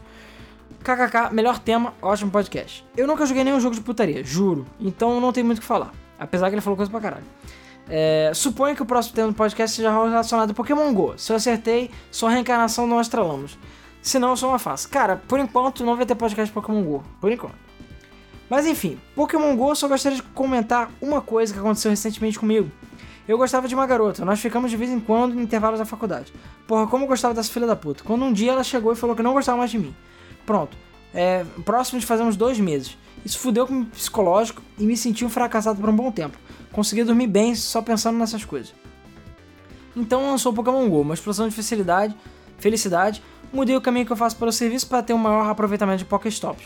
Me reúno com meus amigos para capturarmos, conquistarmos ginásios hoje, que provavelmente já foi tomado pelos hacks filha da puta, escroto lixo. Pois é, eu capturei alguns e o nego já pegou e não tinha ninguém em volta. Enfim, é uma felicidade. Me sinto imerso e me sinto dentro de Pokémon Firehead, que é meu favorito.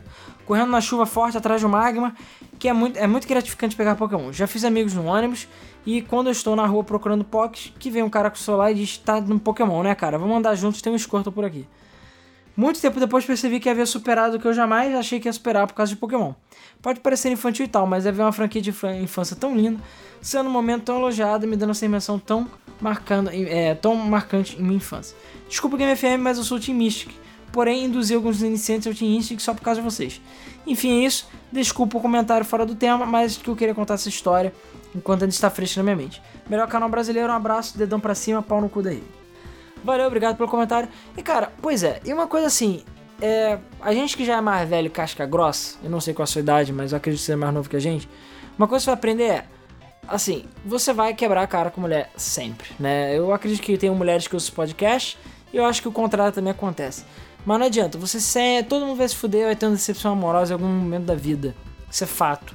E não adianta, eu já passei por isso, já passei por exatamente a mesma coisa que você passou, de falar, cara, nunca mais vou conseguir achar um, alguém igual a essa menina, ou que eu vá gostar tanto. E, cara, você vai achar assim. É, eu não acreditei que era possível, mas eu consegui, mais de uma ocasião até, e é aquela coisa, enfim, eu tenho a minha atual esposa agora, que eu amo demais e tudo mais, e é aquela coisa, antes de encontrar ela, eu falava assim, cara, nunca mais vou encontrar ninguém, porque eu tive um relacionamento complicado com outras meninas e tudo mais. Então, assim, é. Faz parte da vida, entendeu? Você vai se fuder e no momento você não vai conseguir esquecer, vai ficar boladão. Mas, cara, sinceramente, a melhor coisa pra fazer é justamente jogar videogame, sair com os amigos para beber e o caralho. E, é claro, procurar outras mulheres também, cara. É, é, Tinder tá aí pra isso, o Pokémon Go tá aí pra isso. Tem muita gente que tá se conhecendo pelo Pokémon Go. Existe até aqueles aplicativos lá de Tinder de Pokémon Go e o caralho. Então, assim, é capaz de você achar outras meninas, outras pessoas. Ainda mais hoje em dia que no meio dos games aí, do anime, a gente tá com cada vez mais mulheres e mais mulheres legais e não retardadas e tal. Então, assim, tem muita gente agora nesse meio e dependendo até, eu diria que Pokémon GO tá meio a meio até. Tem muita gente que nem joga Pokémon mulher que tá jogando. Então, cara, bola pra frente, faz parte, entendeu? Esquece a mulher e continua isso aí. O Pokémon te ajudou nisso e os games vão sempre ajudar nisso, sempre a, vai ser a válvula de escape. Cara, relaxa, se demole você vai estar jogando Pokémon um dia e vai achar uma menina legal aí pra você. E todo mundo vai achar, todo o pé cansado tem o seu chinelo velho, isso aí é fato. Então, eventualmente, você vai achar alguém, é só procurar. E é isso. Então, galera, esses foram os comentários. Muito obrigado de novo. Peço desculpas novamente porque o Luiz está dormindo lá na outra sala. E o Rodrigo não pôde vir porque provavelmente essa hora, que são, sei lá, 2h40 da manhã, ele ainda deve estar trabalhando. Então, sei lá, força aí pro Rodrigo. Coitado, como falei, ele trabalhou um dia desses 17 horas por dia. Ele tá trabalhando nas Olimpíadas e tá foda pra caralho. Então, é, inclusive em Deodoro. Então, se algum dia alguém for lá pra o campo lá de Deodoro e procurar, dar uma procurada pelo Rodrigo, que às vezes você vai esbarrar por ele. Se não me engano, é entre, é, entre 3 e 1, é de 4 a 1 da manhã que ele pega lá. Enfim, ele vai estar por lá. Então é isso aí, galera. Muito obrigado pelos comentários novamente. Muito obrigado todo o apoio no Patreon, o apoio que vocês dão pra gente sempre. Novamente eu peço desculpas por talvez, assim, talvez vocês não tenham notando muitos problemas, mas eu queria estar soltando mais vídeos, outras coisas novas, mas ainda não consegui. Por exatamente eu estar, enfim, estou trabalhando temporariamente também para ver se eu levanto dinheiro para pelo menos pagar meu aluguel, porque tá foda o negócio aqui. Mas é isso, galera. Então, Veja as camisas aí, teve Zelda Day, eu agradeço muito a todo mundo que foi no Zelda Day, foi muito divertido. E, enfim, o vídeo Zelda Day vai sair, Game FM Show vai sair, outras coisas também. Então, fiquem de olho aí. Como sempre, a gente agradece a todo mundo que acompanha a gente desde sempre, dá like, compartilha e tudo mais. É isso aí. Muito obrigado, valeu e até a próxima Debug Mode.